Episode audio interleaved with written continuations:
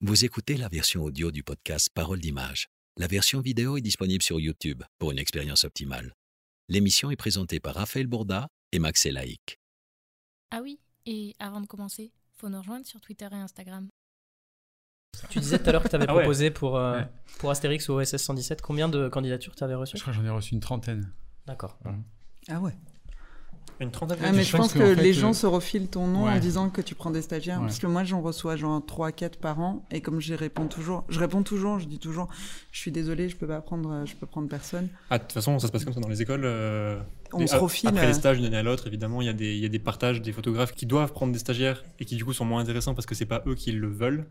ah et oui. donc forcément, on a des, oui, dans les écoles, il y a des listes avec des Mm. photographes. Il y a des blacklists aussi. Ah ouais. Mais il y a des, y a des whitelists. Je suis sûr qu'il est sur une blacklist.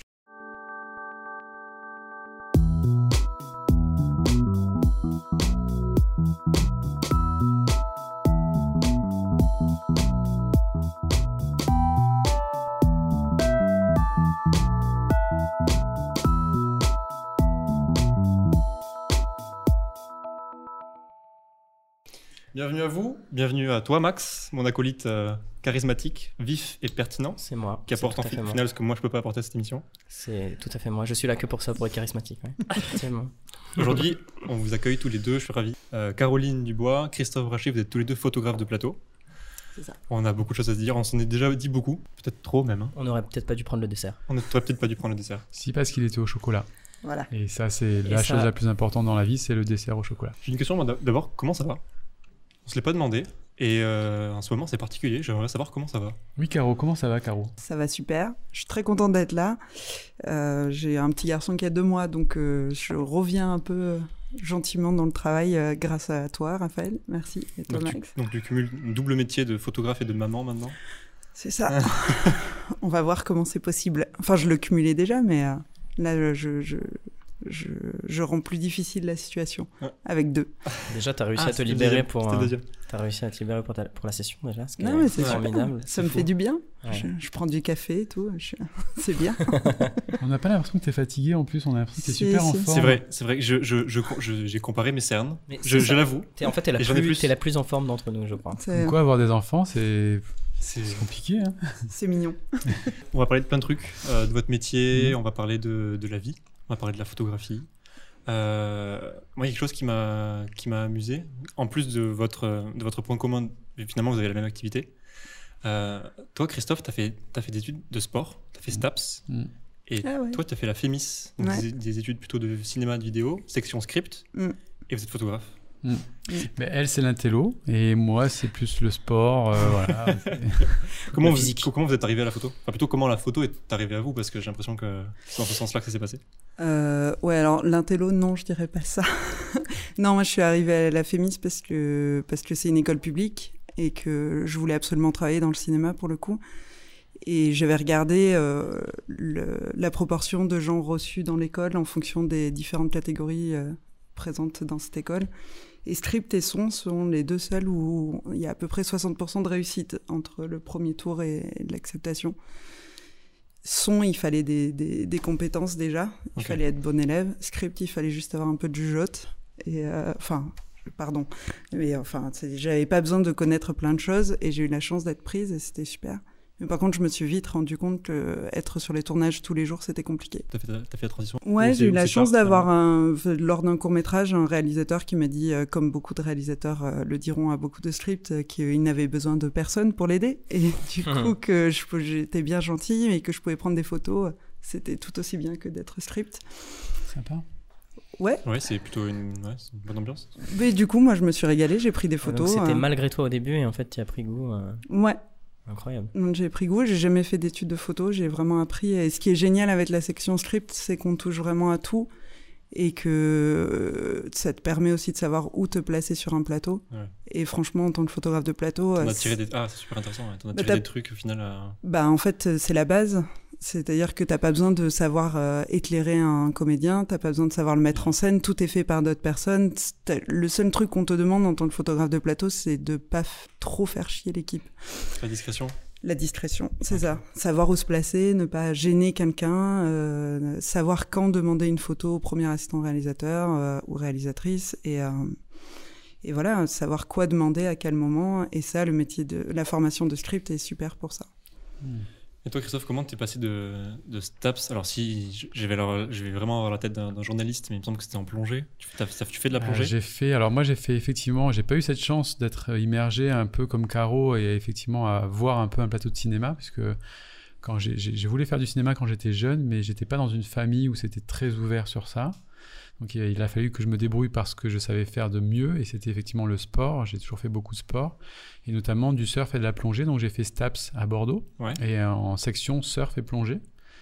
euh, jusqu'à la maîtrise. Et je me suis spécialisé dans le handicap et le sport. Donc euh, j'ai j'ai vu toutes les pathologies de handicap possibles, comment les adapter pédagogiquement à certains sports, dont la plongée et dont le surf. Ça m'a passionné, j'ai adoré ça et j'ai découvert la photo au même moment. C'est-à-dire que euh, sur un voyage en mer Rouge en Égypte, euh, je pars pour encadrer des étudiants parce que j'étais déjà prof de plongée et on me prête un argentique puisque j'ai donc euh, 44 ans, donc c'était il y a 24 ans. Vous imaginez bien qu'il y a 24 ans, il n'y avait pas des photos euh, hybrides.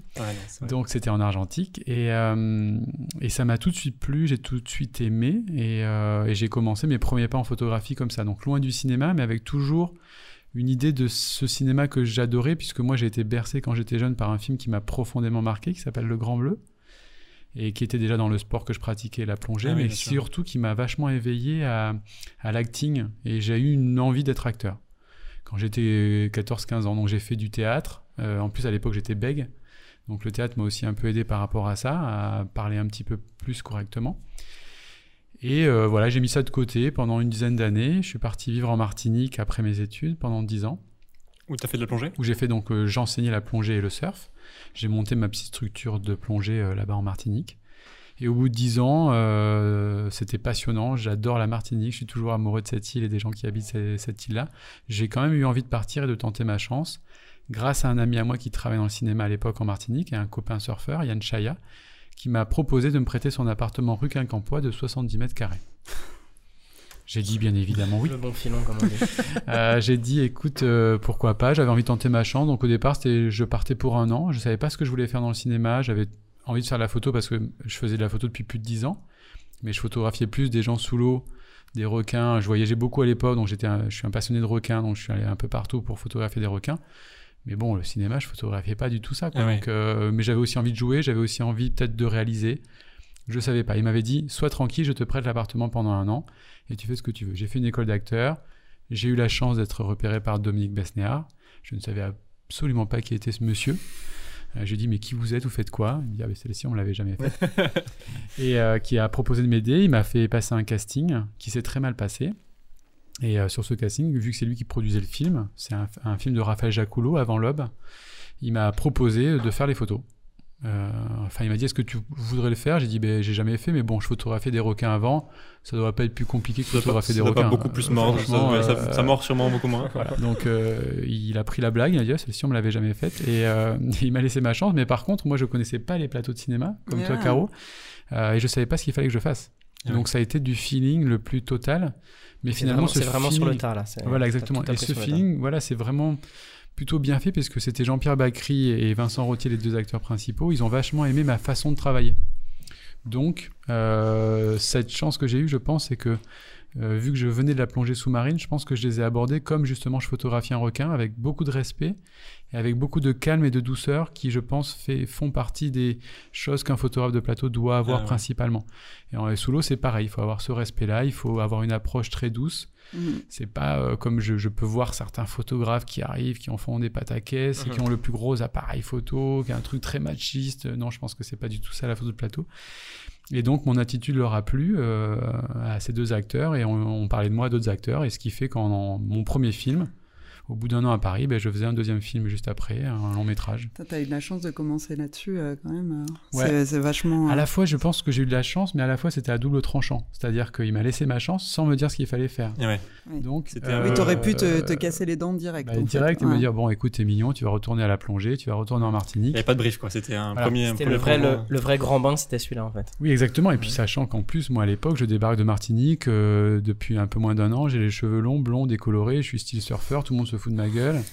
Euh, à Paris, euh, voilà quoi. Et même pour vous dire, à un moment, j'ai même coupé mes cheveux. Je disais même plus que j'étais surfeur parce que je me dis, mais en fait, ils me prennent tous pour un branleur. En gros, t'es surfeur, t'es branleur, tu fumes euh, des. Je dis, mais c'est quand même très caricatural cette histoire. Non, pas du tout. Je suis très sérieux. je fume pas. Donc, donc voilà, donc j'ai été confronté à ça assez rapidement. Mais surtout, ce ce qui était dingue, c'est que de suite, je suis tombé en amour avec ce métier. C'est-à-dire que de suite, je me suis dit, waouh, c'est génial. Parce que je suis très indépendant, donc j'ai de compte à rendre à personne. Je fais ce que je veux. C'est pas une, son- une chanson, ça Je fais ce que je veux Euh, dans ma Harley Davidson. Voilà, euh, c'est ça. Mm. je connais Petite référence. Voilà. Je sais pas si c'est ça.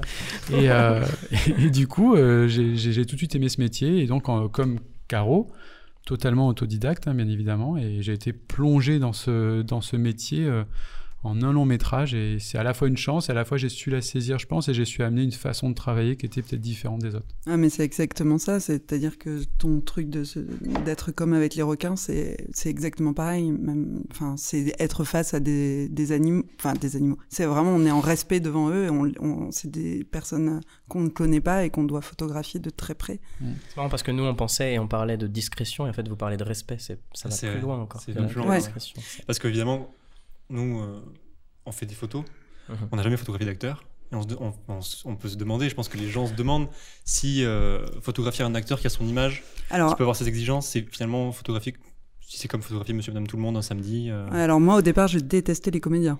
Euh, Quand, avec ma formation euh, et mes années d'école, j'ai j'ai détesté les comédiens. Je, je détestais le fait qu'ils gagnent beaucoup plus d'argent que les autres, euh, que tout leur soit donné, euh, qu'ils aient des conditions de travail extraordinaires. Les tout le inégalités temps. sur le plateau, te- Ouais, les inégalités sur le plateau me rendaient dingue. Et euh, je photographiais beaucoup euh, l'équipe technique. Et même au début de mon travail, je faisais ça. Et en fait, plus j'ai regardé les comédiens jouer à travers euh, mes, mes appareils photo, plus j'ai trouvé ce respect-là. Et aujourd'hui, je l'ai, et plus je l'ai, plus ça se passe bien avec eux.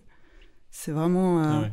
On sent, il y, a une- il y a un respect commun, en fait. Enfin, on, se, on se respecte mutuellement, et c'est hyper agréable. C'est ça qui me plaît beaucoup aussi. Ah, parce qu'on a un poste qui est quand même pas si simple que ça. On va, c'est les photos qui vont servir pour promouvoir le film, et donc ça reste leur image aussi, C'est et ça, c'est c'est ce leur gagne-pain.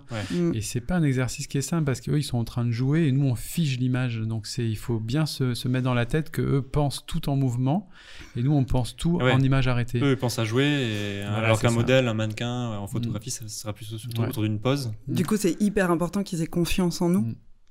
Et cette confiance-là, on l'a euh, petit à petit, ça se fait pas automatiquement. Ouais, quoi. Il faut l'instaurer. Et parfois, Ah ouais. est-ce que ça se tord pas? Ça, y a- ça marche, ça marche pas? Parfois, il y a des expériences très différentes? Moi, On ça m'est arrivé une fois que ça marche pas et c'était une comédienne sur une journée. Mais sinon, euh, Ouais, c'est ce que j'aime bien dans la photo que je fais, c'est sur des séries télé où on a vraiment le temps d'instaurer un, un rapport. Mm. Et euh, par exemple, sur une série que j'ai fait euh, cet été, premier jour, euh, avec euh, c'était Laurence Arnay qui jouait et, euh, j'ai senti que chaque fois que je levais mon appareil photo, Elle se crispait. elle se, elle se crispait et enfin pas elle se crispait, mais elle détournait le regard où, euh, où je sentais que je la gênais. On se connaissait pas et je me suis dit c'est pas grave. Donc j'ai laissé passer des scènes sans, sans monter mon appareil photo et donc ça c'était, on a commencé la journée à 8 heures le matin et à 4 heures de l'après-midi elle est venue me voir en me demandant si j'avais ce qu'il me fallait pour la journée parce qu'elle avait bien vu que je n'avais pas relevé vraiment mon ouais. appareil photo sur elle. Et je lui ai dit, ben écoute, tu sais, c'est le premier jour, on se connaît pas, on va, enfin, je, je préfère, enfin, on prend le temps de, de, de s'habituer l'une à l'autre. Euh, Elle m'a dit, ok.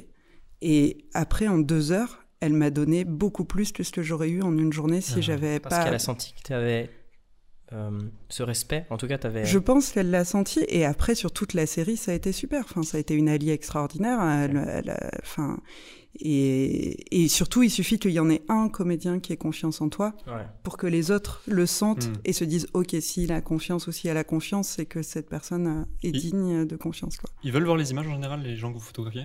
Ou euh, vous, avez, vous êtes totalement libre? Déjà, est-ce que Ça sur un plateau, vous dépend. êtes libre? Ah ouais, moi je me considère comme libre. Alors, on a une chance incroyable de faire un métier où on, on nous dit pas ce qu'on a à faire sur le plateau. Le réalisateur, c'est vraiment le capitaine du navire ou la réalisatrice, et c'est elle qui va imposer effectivement à son équipe technique sa vision du film.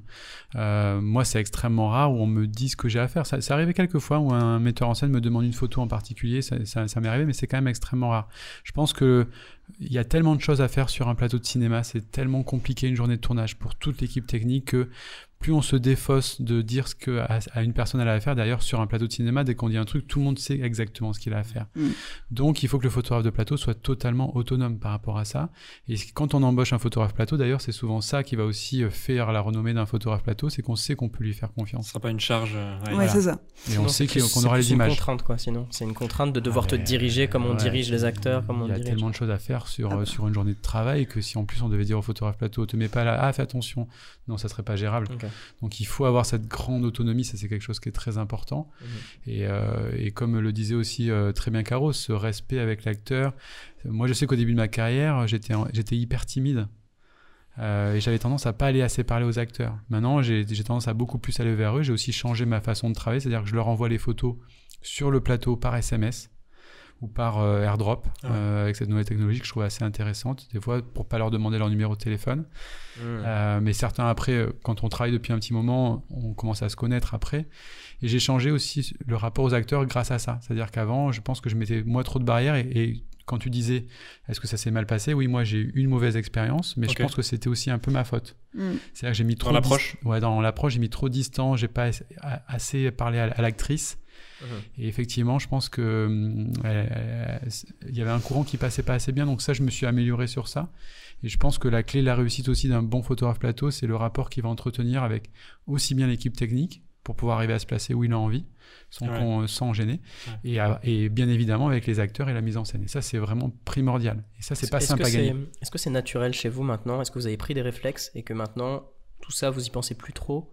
Cette relation de confiance, euh, vous l'établissez plus facilement avec les acteurs sans trop y penser Moi, je dirais que oui. Puis surtout, c'est rare les, les, les tournages où on connaît personne maintenant. Mm. Enfin, je, je trouve que là où tu y repenses beaucoup, c'est quand tu te retrouves sur un tournage où tu connais personne et de l'équipe technique et euh, de, de l'équipe artistique. Ouais. C'est euh, à partir du moment où il y a au moins une personne qui te connaît, c'est, c'est, enfin, c'est- ça va très vite en Le fait. lien, c'est plus vite. ouais. Le lien se fait plus vite, la confiance se fait plus vite. sur les acteurs aussi, comme tu disais si bien, quand on arrive sur un projet qu'on connaît pas tous les acteurs, mais qu'on en connaît déjà quelques-uns, Mm. ils vont voir qu'on parle avec eux, ça met tout le monde en fait en confiance et on se dit bon ben ok euh, si euh, Ils se connaissent, ça, ça il a travaillé bien. avec lui avant et on voit qu'ils se connaissent, que ça se passe bien, je peux lui faire confiance aussi. Donc tout ça c'est des paramètres qui sont quand même très importants. Quand vous arri- moi je sais que j'ai bossé plusieurs fois avec Isabelle Adjani et euh, j'ai fait des films où je connaissais que Isabelle Adjani et avait- en plus on s'aime beaucoup donc elle va venir me parler. Bon ben ça met tout de suite un truc, on se dit ok si Isabelle Adjani va parler à Christophe, c'est qu'il doit se débrouiller un petit peu et on peut lui faire confiance. Ouais. Donc ça c'est c'est un rapport qui est primordial en fait sur le Mm. plateau. Et puis c'est une relation de confiance qu'elle a du coup avec toi Mhm. et qui promettent des photos qui vont forcément être naturelles et euh, Oui, moi en plus je trouve que c'est une, une actrice, bon déjà c'est une actrice que, que je trouve euh, vraiment une de nos meilleures actrices françaises, mais surtout c'est une actrice qui a une énorme exigence. Et ça c'est quelque chose dans le métier qui des fois a tendance à se perdre. L'exigence de la photo, euh, c'est quelque chose qui pour moi est très très important. Et elle, par exemple dans son contrat, je dois voir les photos à la fin de chaque journée dans sa loge et effacer les photos qui ne lui plaisent pas devant elle en fait. Et, donc elle s'investit. elle s'investit en fait, elle prend une heure à la fin de chaque journée alors qu'elle est fatiguée pour qu'on regarde les photos ensemble pour me dire ce qu'elle aime et ce qu'elle aime pas. Et ça, mais c'est un gain de temps pour moi dans le travail pour Ouais. aller vers quelque chose de meilleur dans les jours d'après. Ça n'a pas de prix en fait. Et on se dit, elle est exigeante, mais elle est exigeante aussi. Tout ça, ça va servir quelque chose qui pour moi est primordial. Ça va servir le film Mm. parce qu'on aura des images qui seront encore de meilleure qualité. C'est hyper important. Euh, Les gens exigeants sont très rares avec nous. C'est vrai qu'on est extrêmement libre et que personne ne nous dit quoi faire, donc il y a un côté agréable là-dessus qui est indéniable. Mais euh, les gens exigeants qui vont exiger d'avoir notre travail euh, au jour le jour, quasiment, c'est d'une richesse énorme pour nous. Parce que c'est ce qui fait qu'on va pouvoir s'améliorer aussi, qu'on va avoir un retour euh, quotidien. Et, euh, et moi, je suis vraiment à la recherche de ça. Moi, j'ai une productrice comme ça qui me fait des retours réguliers et je, te- enfin, je trouve ça génial. Et Parce qu'avant aussi, dans le système euh, de processus de validation des photos, en fait, on envoyait les photos et on avait souvent des retours 4, 5, 6 mois après, en fait, parce qu'ils n'avaient ils pas le temps. Et, je, et on est en train de renverser un peu la vapeur, beaucoup de photographes, pour essayer de, que les photos soient vraiment vues très vite et qu'on ait des retours très vite sur les photos. Pour pouvoir changer pour le lendemain. que- Exactement. Ouais, ouais. Et là, quand tu dis vu, c'est par euh, l'acteur ou par le réal ou par le chef tu- Et- Alors c'est acteur, euh, réalisateur, production et des fois même distributeur. Alors moi pour les acteurs je vais même très vite puisque j'envoie même les photos sur le plateau en direct. C'est-à-dire que j'ai le Wi-Fi sur mon appareil photo, Ouais. que j'envoie sur mon smartphone, et de mon smartphone, j'envoie après euh, à l'acteur. Alors après, c'est une prise de risque, parce que c'est une photo non retouchée. Mm. Bon, je fais pas ça avec tout le monde, bien évidemment. Mais euh, par exemple, j'ai pas mal bossé avec Jean Dujardin. Il adore ça parce qu'il peut aussi avoir un retour sur l'image, notamment le dernier film qu'on a fait ensemble, Président de Anne Fontaine. Mhm. Ça me- ça l'a même aidé, je sais, à, à voir son personnage vraiment en image Ouais. arrêtée, voir les tics qu'il avait pris de Sarkozy. Et même moi, dans ma photo, euh, c'est qu'on va dire, mais j'essaie de photographier ces tics, alors que normalement, c'est pas ce qu'on essaie de photographier. Donc, c'est des choses limite- lui, ça lui fait un feedback sur son jeu d'acteur, Ouais, et toi, ça te fait un peu un feedback sur est-ce que l'acteur a aimé ton travail ou Voilà, pas, et puis, et puis même dans déjà commencer à réfléchir sur quoi on pourrait communiquer. C'est quand on fabrique un film, c'est très compliqué de se dire qu'est-ce qui va être l'image du film, sur quelle première photo on va communiquer. Donc si déjà sur le plateau on peut commencer à travailler sur ça, Ouais. c'est quelque chose qui est vachement intéressant. Et moi je milite depuis plusieurs années maintenant pour changer cette façon de travailler, pour aller plus vite, pour avoir aussi plus d'échanges et pour trouver la bonne photo en se disant ah oui celle-ci, je pense que c'est celle-ci qui fera Ouais. vraiment la première photo. Et la première photo qu'on a vue de Jean Dujardin et de Gr- Grégory Gadebois, elle a été vraiment mûrement réfléchie. Voilà, et ça c'est hyper important. C'est la photo qui est sortie hier. Hier exactement, Ouais. voilà, sur le compte Instagram de Jean Dujardin. D'ailleurs, allez voir cette photo. Mm. On vous la mettra même. On vous Yes, l'affiche maintenant. Elle va Euh, s'afficher. Moi, j'ai.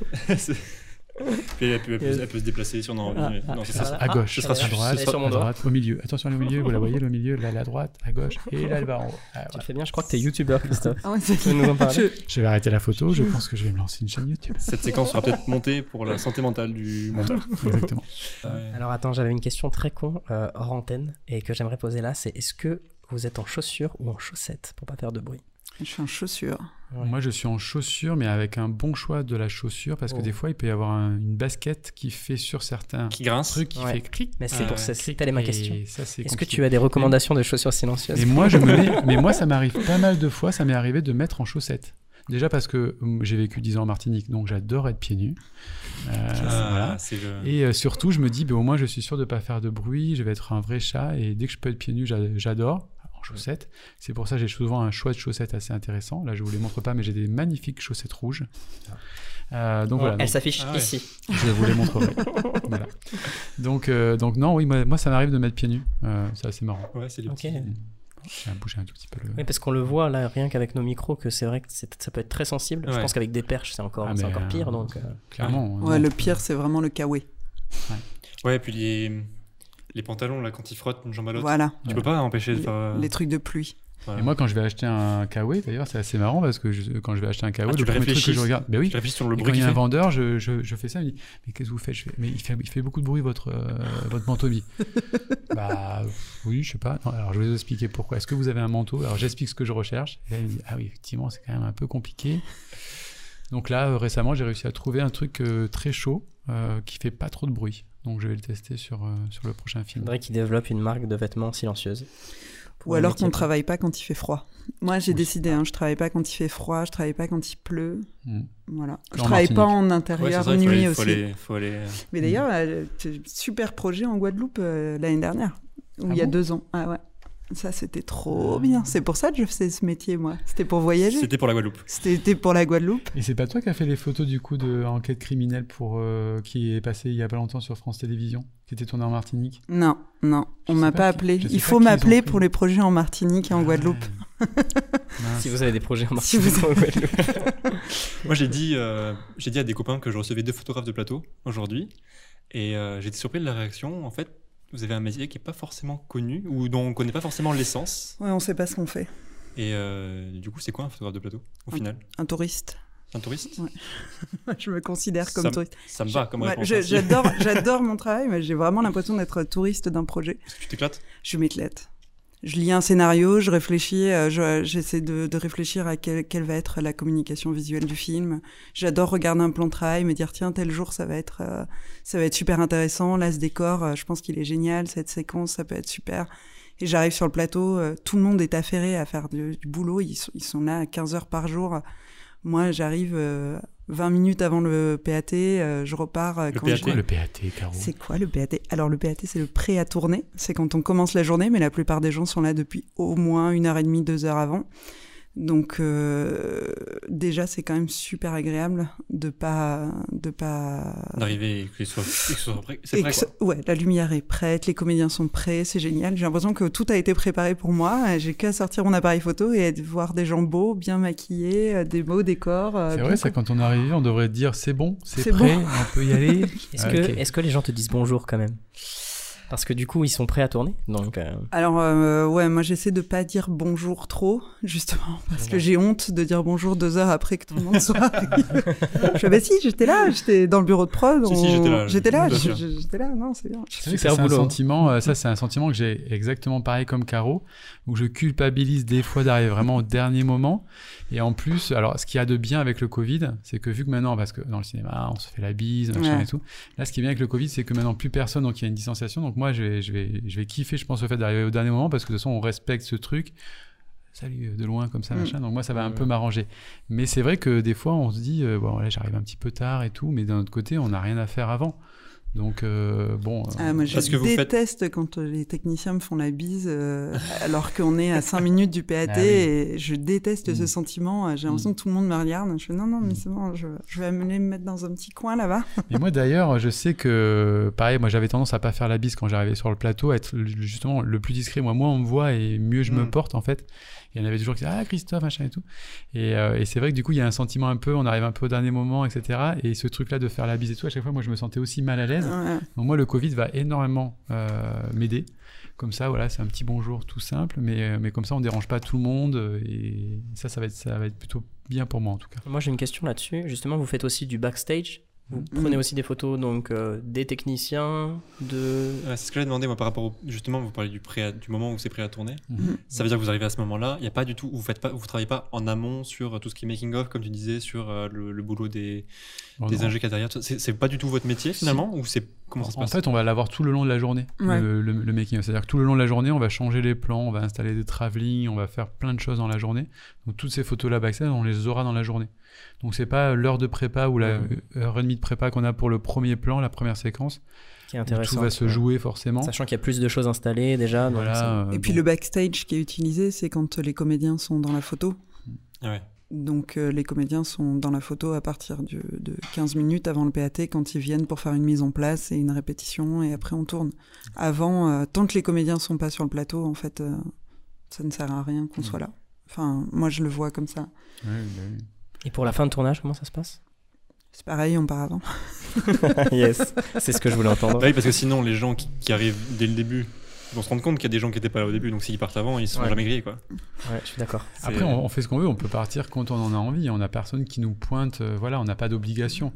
Après, on fait comme on en a envie, ça dépend de la séquence qu'on est venu photographier. Après, on n'est pas payé les euh, heures sup et quand il y a des heures sup et qu'on n'a pas ce qu'il faut, on reste. euh, Ouais. D'où l'importance d'arriver au moment où c'était le plus intéressant. Exactement. Mm. Et donc ça, c'est pour ça que c'est super, justement, avec mes études de script, d'avoir, de savoir lire un un scénario, un plan de travail, une, une feuille euh, De service. de service, merci, une feuille de service, parce qu'on sait à quel moment euh, ce sera le plus opportun pour nous, euh, à quel moment on aura de la place aussi. Ouais.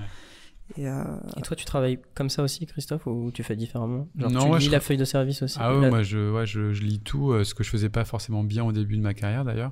Non, maintenant je passe beaucoup de temps là par exemple sur euh, les deux films où je suis en préparation, donc Astérix et Obélix et le prochain film de Laurent Tirard. J'ai passé beaucoup de temps sur le scénario, beaucoup de temps sur le plan de travail pour essayer de bien choisir. Alors sur Astérix et Obélix c'est plus facile parce que je vais avoir beaucoup de jours, je vais avoir 30 jours en tout, mais sur le film de Laurent Tirard où je vais avoir que 6 ou 7 jours, euh, bah, il faut pas se tromper. Ah ouais. Il faut pas se tromper en fait. En fait, on a tellement peu de jours qu'il faut pas se tromper.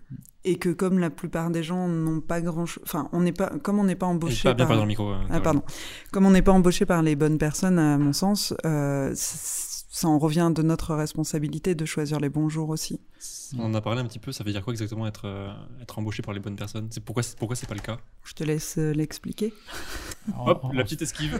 Non, mais en fait, ce qui se passe dans notre métier, c'est que euh, ce qui est, ce qui est hyper important, ce qui est très difficile quand on fait un film, c'est toujours très compliqué d'imaginer comment est-ce qu'on va le promouvoir. Et les gens qui produisent du cinéma ne sont pas forcément des gens qui sont euh, là, qui ils sont là pour produire un film, mais ils se posent pas forcément la bonne question de comment est-ce qu'ils vont le vendre ce film. Mm. Et, et ça, il y a très peu de gens qui l'ont en fait dans le métier. Ça serait le rôle du distributeur essentiellement, puisque c'est lui qui va distribuer le film. Donc on devrait avoir plus de liens avec le distributeur. Sauf que la plupart du temps, le distributeur est assez inexistant. Alors moi maintenant, j'ai changé quand même pas mal de façon de faire, notamment dès le début du film, je sollicite le distributeur et je pose une question essentielle est-ce que vous avez une idée pour l'affiche Mm. Donc ça les met un peu Ça pas le à- dans le caca, mais ça les met un peu devant leur responsabilité, leur dire c'est votre film, parce que pour moi, résumer un film en une image, c'est un exercice extrêmement compliqué, et c'est aussi pour ça qu'on a autant d'affiches aussi mauvaises. Mm. Et moi-même, j'ai fait des affiches de films que je trouve extrêmement mauvaises. Euh, C'est quoi une image de film, enfin une affiche de film mauvaise? Pour moi, alors, dans les films que j'ai fait, Embrasse-moi, qui est un film d'Océane Rosemary, euh, l'affiche du film était vraiment pas bonne. Euh, C'est-à-dire que... L'affiche du film qui est celle-ci. Donc l'affiche du film que vous voyez maintenant. Voilà. Cette affiche de film, elle est pas bonne. Pourquoi? Parce que je vais expliquer ça en, en très peu de mots. On m'a dit sur ce film-là, c'est un film sur des lesbiennes. On veut pas faire peur non plus aux gens, donc on veut pas les deux actrices principales qui s'embrassent. On veut qu'elles se rapprochent, mais bon. Et à l'époque, déjà, le titre du film, c'était Embrasse-moi. Moi, j'avais su- suggéré, j'avais dit, je pense qu'avec un titre Embrasse-moi sur deux femmes qui se rapprochent, les gens sont pas complètement idiots et devraient peut-être comprendre qu'elles vont se pécho. Bref. Un titre de film, ça peut changer. Des fois, on commence un projet, il change, le titre change au fur et à mesure, et c'est plus du tout le même Ah titre. ouais. Donc, je, je m'étais dit peut-être que le titre changera. Peut-être qu'il y aura un peu de subtilité par la suite. Un petit euh, peu de subtilité euh, ne, ne fait pas de mal. Donc, je fais euh, cette photo que moi je juge intéressante sur un endroit où on tourne un jour sur l'île Saint-Louis. Au bout de l'île Saint-Louis, il y a un petit banc très sympathique au bout de, de, de l'île Saint-Louis avec les arbres et la Seine derrière et les ponts. Je- Il y a une séquence où les actrices sont à côté, je les mets sur le banc, elles se rapprochent, assises sur le banc, et voilà, ça fait un- une image plutôt assez sympa. Donc ça, c'était une séquence du film. C'était une séquence du euh, film. Alors après, moi, je les ai fait un peu poser, mais en tout cas, c'était une séquence qui était sur le film. Et moi, je l'avais repéré pour cette affiche-là, justement. Et, euh, et donc, euh, ils, ont, ils ont ma photo. Après, j'aurais pas dit que c'était forcément l'affiche, mais en tout cas, ça, la photo. Euh, voilà. Donc, euh, il faut imaginer derrière la scène un banc. Je vois déjà le problème. Je vois déjà Voilà. le problème. Et donc, bah, ils ont pris cette image-là, ils l'ont Ouais. Ah bien oui. évidemment détourée. Bien évidemment, ils ont mis un fond jaune. Pourquoi un fond jaune? Euh, Quelqu'un qui a fait une bonne école de commerce vous dira bah, écoute, le fond jaune, le fond bleu, le fond blanc, c'est pour accroche. vendre une comédie. Ça accroche l'œil. Ah, pour une comédie. Oui, oui. c'est énorme. Alors moi j'ai vu un article comme ça, c'est énorme le nombre de comédies qui sont en, en- en bleu turquoise et, Et jaune voilà. Actuellement. et il y a, il y a des comptes euh, qui, qui montrent une trentaine de, une trentaine ça, d'affiches. C'est pour moi, c'est un drame total, Bah c'est ouais. de prendre le téléspectateur pour un gros idiot et c'est pas élever le débat un petit peu plus loin, sachant que pour moi, une affiche de film, il doit y avoir un personnage crucial dans, le- dans l'affiche du film, c'est le décor dans lequel on tourne. Le décor fait partie du film et pour moi, il y a beaucoup de films où le décor joue un rôle capital. C'est une comédie romantique euh, qui se tourne à Paris. Pourquoi avoir enlevé la scène? Pourquoi avoir enlevé le côté un peu bucolique? Mm. si on prend les affiches euh, de, de- de plein de films, comme par exemple Shutter Island, bah, ils ont mis l'île. Pourquoi ils ont mis l'île Parce que c'est là où se passe vraiment euh, la scène. Donc, euh, et on pourrait prendre plein euh, d'exemples de films comme ça. Donc, pour moi, en France, comme d'ailleurs dans d'autres pays, euh, il y a aussi aux États-Unis de très vilaines affiches. Mais on a une tendance qui est peut-être une mode ou qui est peut-être aussi liée à des gens qui ont fait des études sûrement très très pointues. Où, euh, de toute façon, il suffit de le constater. Je pense que tout le monde a vu ces affiches jaunes, bleues, blancs, avec la tête des acteurs en très gros pour bien dire que cet acteur-là est, C'est le casting qu'on présente, ouais. Voilà. Et pour dire surtout, c'est une comédie. Jaune, c'est une comédie. Mm. Pour moi, c'est prendre les gens pour euh, des idiots. Ouais, on met une gommette sur l'affiche pour euh, avec chaque couleur pour. Ouais, et puis surtout, c'est pas très intelligent. En fait, je pense qu'on peut faire beaucoup mieux que ça. Et moi-même, je me remets en question. À chaque fois que je commence un film, je me remets en question pour sortir effectivement une belle affiche. Ouais. Et à chaque fois, c'est aussi pour ça que je mets les gens devant leurs responsabilités. Qu'est-ce que vous avez imaginé? Et il faut qu'on y réfléchisse maintenant. Encore plus quand vous me dites que vous n'avez pas d'argent, parce qu'on ne pourra pas venir dans un studio, qu'on ne pourra pas louer un studio. Donc ça veut dire qu'il faut qu'on la fasse sur le plateau. Donc réfléchissons tous ensemble. C'est un exercice qui est compliqué. Mettons tous nos cerveaux à profusion pour arriver à sortir une belle affiche. C'est une session de brainstorming. Excuse-moi, je. Non. C'est une session de, brainst- de brainstorming qui doit être in- intéressante déjà. Et puis toi, ça te permet de pas avoir de mauvaises surprises. Parce que moi, je trouve ça fou Mm. que toi, tu ne saches pas quelle va être euh, C'est ça. découper la Mais photo. en fait, Voilà, cette c'est- conversation, elle a jamais lieu, ou très rarement. C'est incroyable. La- Parce qu'on prend ton travail, on en prend une partie. Et moi, je trouve ça fou en termes Moi, je artistiques. me souviens sur euh, Sauver ou Périr, j'avais lu le scénario et je m'étais imaginé. périr, vous voyez l'affiche qui s'affiche. Ouais, D'ailleurs, c'est toi qui as fait l'affiche de ce Ouais. opéra. Et je me souviens très bien, euh, ce soir-là, c'était le soir du 14 juillet, c'était le bal des pompiers, c'était le vrai bal des pompiers dans la caserne de Paris euh, aux Halles. Donc, euh, enfin, c'était c'était magique. C'était un soir euh, extraordinaire. Et on était à deux caméras, et les deux caméras tournaient autour des deux comédiens qui dansaient. Et moi, je, c'était vraiment une danse avec eux, mais pour moi, c'était pas une histoire d'amour. Quand j'ai lu le scénario, euh, c'était pas une histoire d'amour euh, sauvé au périr, c'était l'histoire de la reconstruction d'un homme après un accident. Et du coup, à aucun moment, je m'étais dit, ça, c'est, va être une photo de, de, de deux, de Anaïs euh, Des- Desmoutier et Pierre Ninet. À aucun moment, je m'étais dit, ce sera une photo de deux, ce sera une photo de lui. Et, mais quand même, ce soir-là, je m'étais, enfin, c'était tellement génial que je me suis éclatée et j'ai fait plein de photos. Et je me souviens de ce, moment où j'ai fait cette photo et je l'ai vue sur l'écran et je l'ai montrée directement à Frédéric Tellier, qui est le réalisateur. Et j'ai dit, regarde, ils sont trop beaux. Il m'a dit, c'est l'affiche. Et je me souviens qu'il l'a dit tout de suite. Et moi, j'étais là je disais, je comprends. T'es sûr Parce que c'est pas vraiment. Enfin, pour moi, C'est c'est. c'est fou parce que j'allais te c'est dire que je la trouvais très belle, mais c'est vrai que quand on y réfléchit, là, on, on réfléchit au sens des affiches, et c'est vrai que par rapport au film, ça représente pas du tout le film. Mais pour C'est lui, une très belle photo, mais c'est une ouais, très mais belle pour image. lui, euh, je la trouve magnifique, Moi, je me souviens que Frédéric, pour lui, c'était vraiment euh, une histoire d'amour. Et je me dis, tiens, c'est bizarre, j'ai pas, j'ai pas compris. Et c'est vraiment dommage parce que dans le choix, euh, je vais quand même la sortir dans le choix des dates qu'on avait fait au ce départ. Excuse-moi. Euh, on n'avait pas du tout choisi des jours où ils étaient tous les deux. C'était quasiment la seule journée où je les avais tous les deux. Et quand il m'a dit ça, j'ai vraiment paniqué parce que c'était la fin, c'était une des dernières journées de tournage. Et je me suis dit, mais mince, on s'est peut-être planté sur, euh, sur, les, sur les dates. Et quand Ouais. tu te plantes là-dessus, bah, tu peux pas revenir en arrière.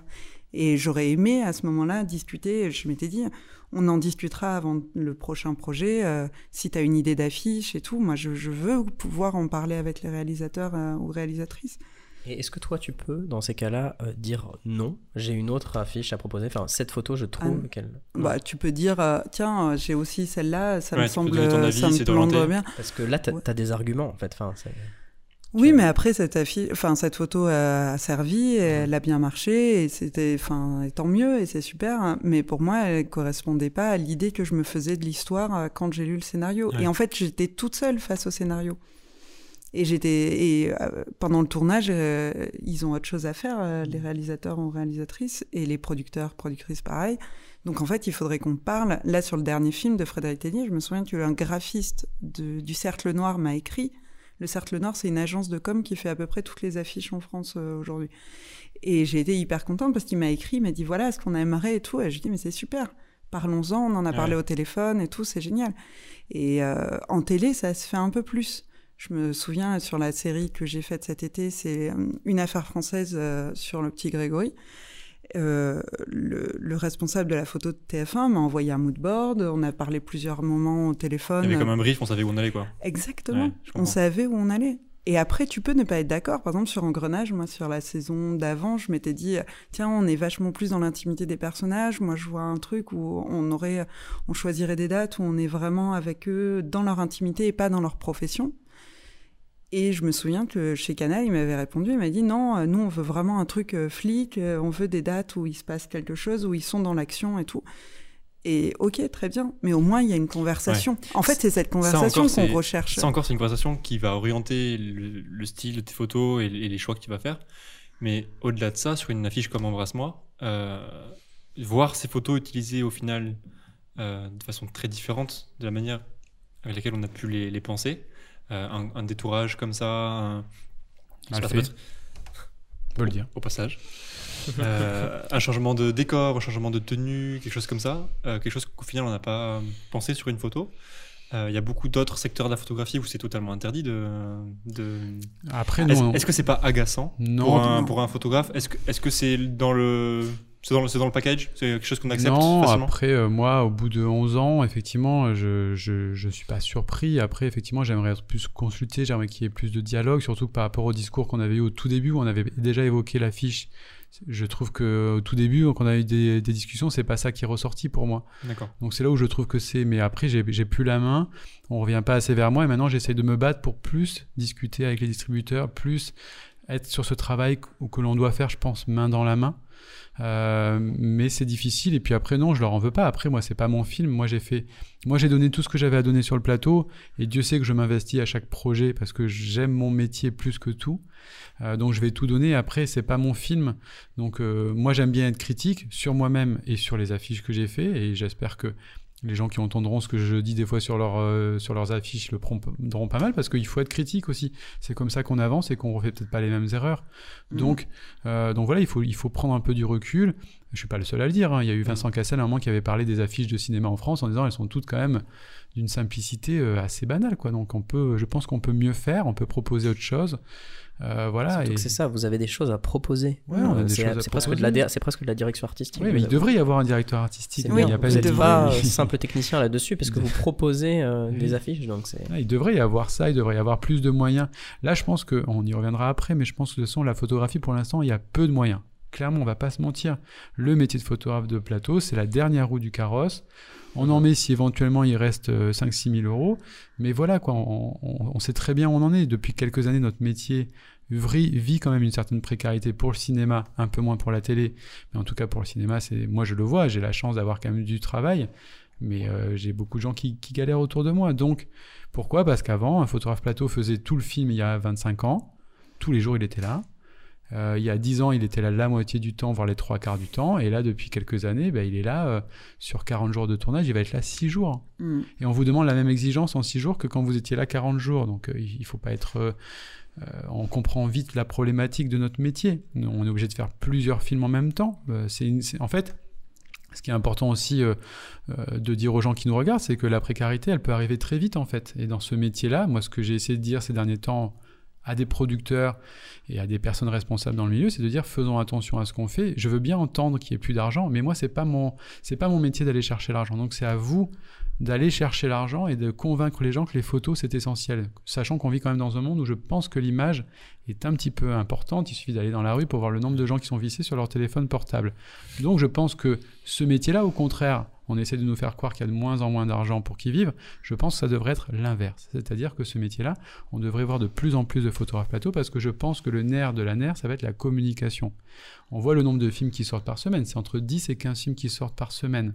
Ah, je Donc, me comment- pas compte du tout. Comment exister? c'est énorme. Ouais, énorme en fait. Donc comment exister là-dedans si ce n'est par des communications qui vont être de plus en plus, je pense, euh, longues, où je pense qu'il faut bien choisir les photos. Quand je vois que sur certains films, on me garde que 15 photos, j'ai envie de leur dire, mais comment est-ce que vous tenez pendant deux mois avec 15 photos sur Instagram Pour... Vous allez en poster une toutes les deux semaines Ah ouais. Non, voyons, c'est pas sérieux. Combien vous, vous, vous shootez beaucoup sur un plateau? Vous avez une idée euh, Moi j'aime bien poser cette question parce qu'il y a beaucoup de gens qui shootent Moi, je très shoot différemment. beaucoup. Moi, je shoot beaucoup. Euh, je fais en moyenne 1000 photos, entre 1000 et 1500 photos par jour, et j'en garde euh, entre 60 et 100 de plateau, et j'en garde entre 60 et 100 de backstage Putain, par jour. énorme. C'est Moi énorme. Je, moi, je rends une soixantaine de photos euh, quand ça va. Quand c'est vraiment une super journée qu'il y a plein de comédiens, je peux rendre jusqu'à 100, 100 photos. Backstage et on. Quand tu dis euh, rendre, c'est livré ou Livré. Et ouais. combien tu en prends à peu près pour avoir un ordre d'idée par rapport à ça? Moi, j'en a- prends moins, j'en prends 350, je il y a- pense. il y a- j'ai l'impression qu'il y a deux teams dans les Il y a vraiment. il y a Il y a- vraiment, euh, Moi, je suis quelqu'un qui shoot beaucoup, je Ouais, moi shoot énormément et je trie beaucoup. Moins qu'avant, mais. Et euh, Je connais des gens qui sont beaucoup plus efficaces, j'ai envie de dire. et- Mais au final, je sais pas s'il y a un qui est... Je dis pas Je qu'un est je mieux pense que c'est comme les écrivains, il y en a qui ont besoin d'écrire au kilomètre. et de- En Non, fait, mais ça prend moi, du temps aussi l'éditing. Donc, tu, tu, tu vas à l'efficace. Moi, je vais, je, je ne shoote plus euh, pour euh, pour rien entre guillemets. Mm. C'est un peu dur, mais euh, je, vais vraiment vers Hmm. les vers ce que je sais qui va rendre quelque chose. Puis surtout, par exemple. euh, je sais que j'ai vachement changé après avoir commencé à travailler avec une productrice, euh, je peux la nommer, c'est Sophie Réville, qui m'a dit, moi les photos, il me faut au minimum un des personnages principaux dessus. S'il n'y en a pas un des trois, euh, ça ne m'intéresse pas. Et le mieux, c'est qu'ils soient tous les trois. Et à partir de ce moment-là, j'ai aussi compris que beaucoup, partaient, beaucoup de photos partent à la poubelle. On peut même pas s'en servir nous après. Et autant se, se focaliser sur l'essentiel et sur ce qui va vraiment être utilisé et les réussir, plutôt que d'en faire 1000. Et euh, enfin, en tout cas, moi, je sais que si j'en fais 1000, je vais en rendre 300 et que ça va les rendre fous. euh. Quand ils vont. Après, moi, sur, le- sur tout ce que je fais aussi, euh, ce qu'il faut voir, c'est que c'est c'est très intéressant ce que tu viens de dire sur garder l'essentiel. Effectivement, avoir tout le temps les personnages principaux, sauf que moi, je, je reparle des réseaux sociaux parce que pour moi, ça représente un peu l'avenir et la communication. Donc, je vais faire plus de photos, notamment des choses peut-être des fois très individuelles, même des gens qui ne sont que silhouettes, qui vont dire une phrase, Mm. euh, et je vais leur donner les photos. C'est-à-dire oui. que sur le Ah ouais. plateau, je leur donne les photos. C'est aussi pour ça que je fais moi aussi beaucoup plus de photos. C'est-à-dire que j'ai une tendance à donner des photos à beaucoup de gens. Alors ça peut énerver la production. Sauf que je pense que euh, si on donne toutes ces photos-là, pu- puisque si- sinon elles ne servent à rien. Euh, Mm. clairement, ce que dit. Caro, c'est exactement ça. C'est des photos Non, qui ne mais je suis servent à rien. d'accord, mais, mais justement, Et la production doit, doit, doit péter un câble quand Ah elle oui, voit moi, ça. euh, moi, Parce qu'effectivement, production, j'ai vu des, des gens, des comédiens qui ont été silhouettes ou petits rôles dans des, dans des séries partager tes photos. Et je me suis dit, euh, euh, c'est bien, c'est ce que je faisais avant de faire Mm. toutes ces photos. Et effectivement, je ne les fais plus. Mais euh, il y a un côté où maintenant, on est aussi au service des, des comédiens et des comédiennes. Et, et on, on les aide pour leur communication personnelle. Et en fait, c'est vrai que pour un petit rôle, avoir une photo prise par un photographe de plateau ce jour-là, enfin du jour où ils étaient sur le plateau, c'est énorme pour leur communication. Ils en ont besoin. Donc en fait, on est aujourd'hui, il y a une nouvelle facette de notre de notre travail qui est, on est limite, euh, on fait de la, on fait de du contenu pour les pour pour ces gens-là, pour les Mm. comédiennes et les comédiens. Directement, et vous c'est- pas vraiment payé pour ça, enfin on peut le dire. Mm, Mais euh, au final, ça vous retombe. Enfin, Non, vous avez mais- peut-être des bonnes retombées derrière, puisque. Oui, mais après, moi, je, je, je sais que je suis euh, sur, un, sur un plateau. Effectivement, je, je, vais, je vais me rajouter tout ce travail-là. Clairement, hein, c'est du travail que je me rajoute. J'en ai parfaitement conscience. Mais, mais je me dis, en fait, j'ai tellement envie que le film que je fais, c'est tellement dur de faire du, du cinéma et de financer un film que je me dis, j'ai tellement envie que ça marche que même le plus petit rôle. S'il poste sur Instagram, si pour peu qu'il ait ben, une, une communauté, et ben ça ira faire voir peut-être le film. Donc je me dis, et c'est en ça où j'essaie justement avec les productions de changer un petit peu ce métier, de dire il faut qu'on soit là plus souvent pour avoir plus de photos, pour avoir plus de gens qu'on va couvrir. Mais même des fois, je donne à des figurants, Mm. pour vous dire. Euh, donc, euh, donc voilà. Mais non, mais parce qu'il y a des figurants qui, qui- qui- certains figurants, c'est un métier à part. Ils Oui, font que ça. bien Et sûr, ouais. certains, je les vois sur plusieurs films. Euh, Donc certains, je commence même à les connaître. Donc je dis, ben, je vais te faire des photos, tu posteras, ça fera parler de la... un truc tout bête, 10%, euh, ça fait 4 saisons qu'on le fait. Il y a des gens que je vois en récurrent, ben, je leur fais des photos, même s'ils interviennent quasiment pas. Et ça va leur faire une actualité, ça va faire parler de la série. Et ça, effectivement, je pourrais, euh, ça me rajoute du travail, mais j'aime le faire. Alors c'est aussi pour ça que je me retrouve avec beaucoup de photos. Alors après, j'ai réussi depuis 3 ans à rationaliser vachement tout ça en éditant sur le plateau. Donc je gagne du temps énormément. C'est-à-dire que j'annote mes photos au fur et à mesure de la journée. Et quand je mets mes photos à la fin de la journée dans mon, dans mon ordinateur, je ne prends que les étoilés. Donc en Ah gros, oui. mon editing, Oui, j'ai j'ai aussi trouvé ça parce que maintenant, de plus en plus de productions ne veulent pas me payer l'editing. Alors euh, j'ai trouvé aussi cette solution pour me dire, ben moi je vais pas passer deux heures chez moi parce qu'avant c'est ce que je faisais, c'était deux heures chez moi quand même. C'est à peu près euh, la moyenne, deux heures d'editing minimum. par, jour- par journée de travail. Mm. Donc j'ai réussi à trouver ce système-là qui se fait du coup en 10-15 minutes. En gros, mon editing il est fait en 10-15 minutes Sur place. sur place. Parce que tu en édites moins, tu édites que le minimum. Voilà, et puis surtout au fur et à mesure de la journée sur le plateau, en fait, je sais les- on sait les photos qui fonctionnent quand on l'a fait. Je lui mets une étoile. Le soir, quand elle est transférée, il n'y a que l'étoile qui est déjà fait. Tu, lui mets une étoile sur le boîtier? Sur le boîtier, ouais, exactement. C'est un Je peu peux- technique peut-être ce qu'on dit là, mais, euh, En fait, c'est intéressant quand sur même de tous les boîtiers, vous pouvez faire ça d'ailleurs sur un boîtier. En fait, vous pouvez ou protéger une photo pour pas être sûr de ne pas l'effacer, ou lui mettre une étoile. Moi, une étoile c'est pour les photos purement de plateau et deux étoiles c'est pour les photos backstage. Donc quand je transfère mes photos, j'ai un, un dossier pour les photos de plateau et un dossier pour les photos backstage. Mon editing il est fait. Ah Ton tri est déjà c'est- fait, ouais. Ouais, Donc c'est aussi pour ça que je me mets Ouais, toutes ces charges de travail supplémentaires, c'est que j'ai gagné depuis trois ans un temps où avant euh, bah, j'y passais deux heures voire trois heures par jour, donc c'était énorme. Et tu, tu gardes les autres photos, mais au final, t'en fais rien. Alors, je, je- moi, je donne toujours un dossier non sélectionné euh, à la production, euh, qui sont donc les photos non étoilées. Donc, c'est les 1000 photos à peu près par jour. Parce que je me dis toujours, moi, j'ai choisi cette photo-là. Mais peut-être que l'acteur, il voudra avoir la photo deux secondes avant. Et euh, vu que j'en fais effectivement beaucoup, j'offre aussi cette possibilité-là. Choisir, ouais. comme l'a dit Caro, il y a des producteurs qui ne veulent pas ça. Ils ne veulent pas Mm. s'embêter avec le choix. Mais moi, j'ai travaillé avec des gens, des fois, tellement pointus, où je me dis, juste lui dire, si cette photo-là ne te plaît pas de cette séquence-là, Il a tu demi-seconde peux avant. retourner dans le dossier et peut-être que tu trouveras ton bonheur. Ah ouais. Mais Donc- alors, ça peut pas t'embêter ça que qu'au final une photo soit choisie et que toi elle te plaise vraiment pas parce qu'au final ça peut être une photo du. Enfin, Non, parce que moi je suis au service de l'acteur et du projet, donc si lui euh, il voit une autre photo qui lui plaît plus que moi, ça reste euh, lui le décideur aussi. Oui, ça Oui, reste tu- une photo que tu rends au final. Ouais, c'est ouais. Oui, c'est bien sûr. Tu rends toujours plusieurs photos et tu te dis, eh ben, peut-être, moi je l'aime beaucoup, euh, mais peut-être que le comédien ou la comédienne, il y a quelque chose qui, lui, qui le dérange Ouais. et que moi j'ai pas vu parce que ben, je ne sais pas. Et au moins il a le choix. Il. Et puis après, il y a aussi le choix des distributeurs qui ont tendance. Alors, on va parler par exemple, moi, pour parler des derniers films sur lesquels j'ai travaillé au SS. Là, je vais devoir rappeler le distributeur parce que j'ai vu les sélections de photos qui ont été choisies pour donc euh, parler du film. Et pour moi, c'est des photos qui sont trop toutes dans le sourire. Donc effectivement, euh, c'est un peu bête ce que je vais dire, mais euh, on se simplifie la tâche en se disant on vend une comédie, on prend les acteurs qui sourient. Sauf qu'au SS, c'est pas que des sourires, c'est aussi des postures, c'est aussi des, c'est de l'action, c'est aussi tout ça. Donc je vais les appeler parce que des fois, je sais très bien qu'ils regardent les photos un petit peu en diagonale. Moi, je sais ce que j'ai fait. Et c'est d'ailleurs, euh, enfin, Caro, tu- je pense que c'est un peu pareil pour toi. On est complètement enlevé du système après. On ne sait pas comment ils vont sélectionner les photos. Ils reviennent jamais vers nous. Et donc toi as, moi- t'en as livré combien? Ah, sur le SS, j'ai fait énormément de photos. J'ai fait que 9 jours de présence plateau. Vous pouvez pas imaginer en 9 jours. Je me suis dit, je vais, je vais leur offrir. J'ai- J'étais dans tous les axes. J'allais chercher. En plus, la chance que j'avais, c'était que euh, Jean, il est super cool pour les photos. Il est, c'est c'est un amour à travailler en photo. Jean du C'est-à-dire Jardin, on parle bien de Jean du oui, pardon. Jardin. Jean du Jardin dans OSS. Et donc, euh, il, me, il me laissait faire plein de choses. Donc, du coup, moi, j'étais en, en ébullition. Je me disais, j'ai que 9 jours, il faut que je rende une copie où bah, il va y avoir plein- pas, mal de, pas mal de diversité. Quand je vois qu'il n'y a que 15 photos ou 20 photos qui sont gardées, je me dis, mais on est passé à côté de quelque chose. Donc, je vais revenir dans mes dossiers et je vais reproposer, moi, comme j'avais déjà fait sur un film d'ailleurs, avec, avec Jean aussi, où j'étais revenu sur la sélection et j'avais reproposé d'autres photos parce que je sais ce que j'ai fait aussi. C'est faux ce que tu viens de dire. Tu viens de dire que, en fait, t'es jamais reconsulté après. Vous êtes Mm. jamais, re- jamais- Non. Ça arrive jamais. Et donc, vous découvrez le choix de la photo, le, la retouche qui a été appliquée dessus, si elle a été détourée, utilisée comme telle, etc. En même temps que le grand public, au final. Sur Instagram. Ouais. Moi, la fiche d'OSS, je l'ai découvert sur Instagram. Ah ouais. Mm. Donc, parfois, tu reconnais un bout de ta photo.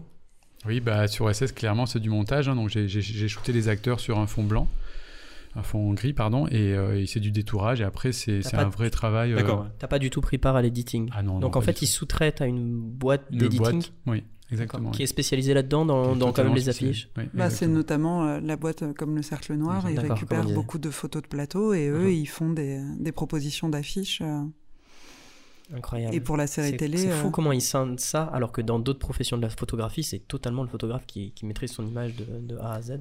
Après, là, c'est un peu particulier, mais Après, je pense que même, euh, même dans un secteur. euh, C'est peut-être le seul secteur Mhm. où le photographe n'a pas le choix de faire ses retouches lui-même. Si on lui demande les, les photos très vite et que, et que les photos vont être euh, traitées et, Mhm. et, euh, et montées en affiche par une autre société, dans, tu prends le milieu de la mode, il y a des photographes qui retouchent leurs images, d'autres qui le font faire. Mhm. Là, la particularité, c'est que du coup, tes images, tu les rends et après, tu les retrouves un jour sur Instagram ou, dans un, ou sur un abribus. Quoi. L'autre paramètre aussi, c'est que quand euh, je prends un exemple d'un shooting de mode, tout va se faire le jour même. On va faire les Nous, on shoot euh, un film un an avant qu'il sorte. mm. Et les photos sont souvent traitées 6-7 mois après le, le tournage. Et nous, on est parti sur d'autres projets. Moi, souvent, j'ai pas le temps.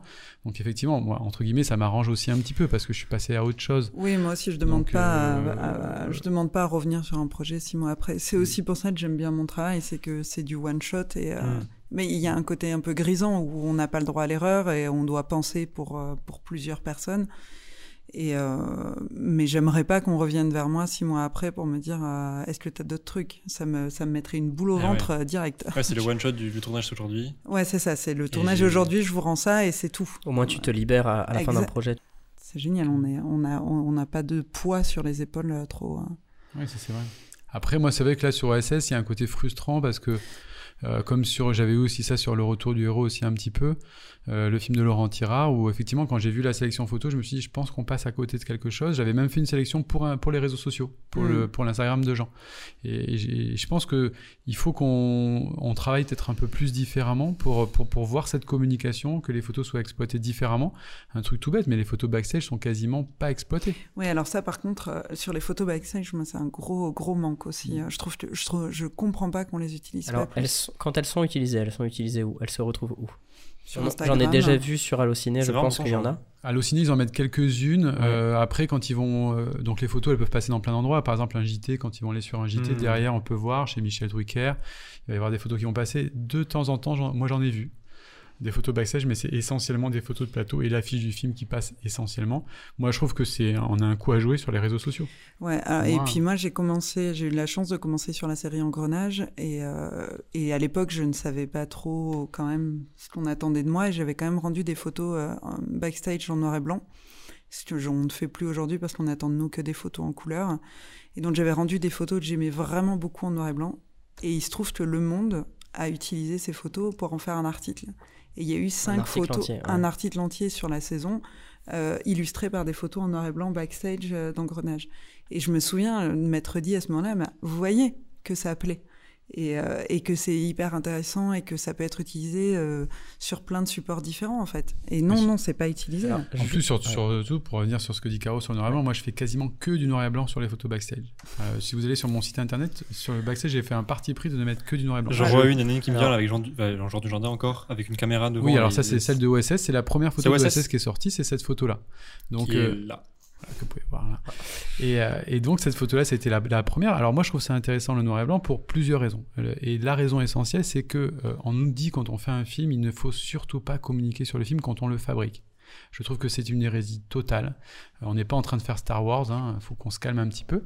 Et deuxièmement, je pense que les gens, et notamment les fans et les gens qui sont fans de cinéma, grâce aux réseaux sociaux, ils voient leurs acteurs, parce qu'en plus, les acteurs, on, on va voir qu'ils sont en tournage maintenant avec les réseaux sociaux. Mm. Assez facilement, ils vont faire une story. Ah, c'est le concept de la story, Oui. au final, de voir au jour le jour. mais euh, ce qui est insupportable, c'est de voir que nous, nos photos qui sont belles, bien prises, nettes, euh, enfin voilà, qui sont pensées, ne sont pas utilisées, alors que les photos, que les comédiens partagent des photos prises avec leur téléphone portable, où ils sont tout dégueux, où ils sont pas, Mm.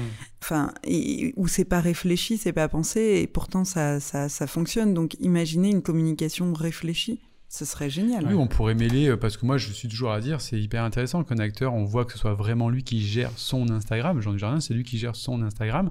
Donc de mélanger ce qu'il fait lui avec son téléphone avec moi Mhm. ce que je lui donne. Et c'est pour ça que souvent je leur dis, l'avantage du noir et blanc, c'est que vu que vous avez peur, par exemple qu'on donne une tonalité sur les costumes, sur la colorimétrie, avec le noir et blanc, ça scinde en deux le backstage qui est vraiment traité en noir et blanc. On n'en dit pas trop encore sur la colorimétrie des décors. Euh, Je pense notamment toi qui a fait les petits meurtres d'Agatha Christie, on n'en dit pas trop sur une colorimétrie, mais on peut commencer à en parler en fait. Et moi, ce que je, ce que je trouve d'important, c'est que c'est juste mettre l'eau à la bouche aux gens. On est en train de tourner. Dans un an, vous allez voir ce film commencer à faire monter Ah la ouais, c'est ça. mayonnaise. Et en plus, avec les plateformes comme Instagram, vraiment, la communication de film se fait aussi. Enfin, t'es en train Au de le dire jour, par ouais. les acteurs et par, par les acteurs, en fait. Ah, oui, mais Quand on suit Elle Jean Dujardin, fait, on ouais. a envie de, de regarder après ses films et ça nous rapproche de l'acteur quand on voit un peu du, ba- du backstage. Mais moi, j'ai des producteurs qui m'ont dit arrête de donner les photos euh, à Jean parce qu'il poste trop de photos en, en, en Et tournage. C'est un des rares que je connais sur Instagram d'ailleurs qui en poste. Ouais, Enfin, les mais d'un autre côté, euh, ce, qui est, ce qui est génial, c'est que moi je leur dis, mais non, en fait, arrêtez de le freiner, en fait. Mm. Il faut un peu contrôler, effectivement, mais il est en train de, de commencer à parler de quelque chose qui se fabrique. En plus, quand on tourne un film, on est dans une espèce de joie incroyable, on est en train de fabriquer quelque chose. Il faut le partager, en fait, et quand dans euh, six mois après, huit mois après, vous allez voir les photos officielles qui sortiront, vous direz, ah mais je me rappelle, il était en tournage, ça avait l'air charmé ce qu'il était en train de faire. Et voilà, en fait, comment est-ce que vous marquez aussi un petit peu les gens, encore plus avec de belles photos. Moi, je sais que cette photo d'OSS, elle a vachement tourné, cette photo en noir et blanc. Ouais, j'ai l'impression que maintenant, les gens, comme ils sont habitués à voir des stories, à voir les gens qui suivent au jour le jour, euh, ils aiment bien aussi voir l'envers du décor. Mais oui. Euh, Oui, mais pour moi, beaucoup moi, de moi, le premier, quand je regarde un film, etc., je suis content et je me sens un peu privilégié quand je vois un- une image de backstage. Moi, c'est ce qui m'a donné envie de faire du cinéma, en fait, l'envers Voir du comment ça se passe derrière. Les making-of, euh, les photos de plateau backstage en Et noir et blanc, c'est ça qui fait rêver, c'est ce en que fait. tu dis, mais c'est un peu l'utilisation des réseaux. Les photographes font beaucoup ça avec un, un feed, par exemple Instagram, qui est leur production et toute leur story. Finalement, c'est le backstage, Oui, comment ils l'ont ouais. fait. Ils font des réels, c'est les nouvelles vidéos là, vrai. pour montrer comment ils arrivent à ça. Et il y a autant de vues en fait sur le backstage que sur le. Et c'est marrant que le cinéma, du coup, s'y mettent pas. Bah, moi, Pas je encore, suis, je, suis, je suis traumatisée. hein. Moi, j'ose rien partager sur mon Instagram euh, parce, que, parce que quand euh, c'est l'heure de le partager, ben, pour moi, c'est trop tard. Ah ouais. Et j'imagine que pour les comédiens, c'est pareil, en fait. Si Mm. on leur dit un an après avoir tourné, ben, c'est bon, vous pouvez faire la promo de, de, de, de ce film alors qu'ils sont sur autre chose. La jou- L'excitation, je trouve qu'elle est passée, en fait. Mm. L'excitation, elle est au moment T quand, euh, quand on tourne.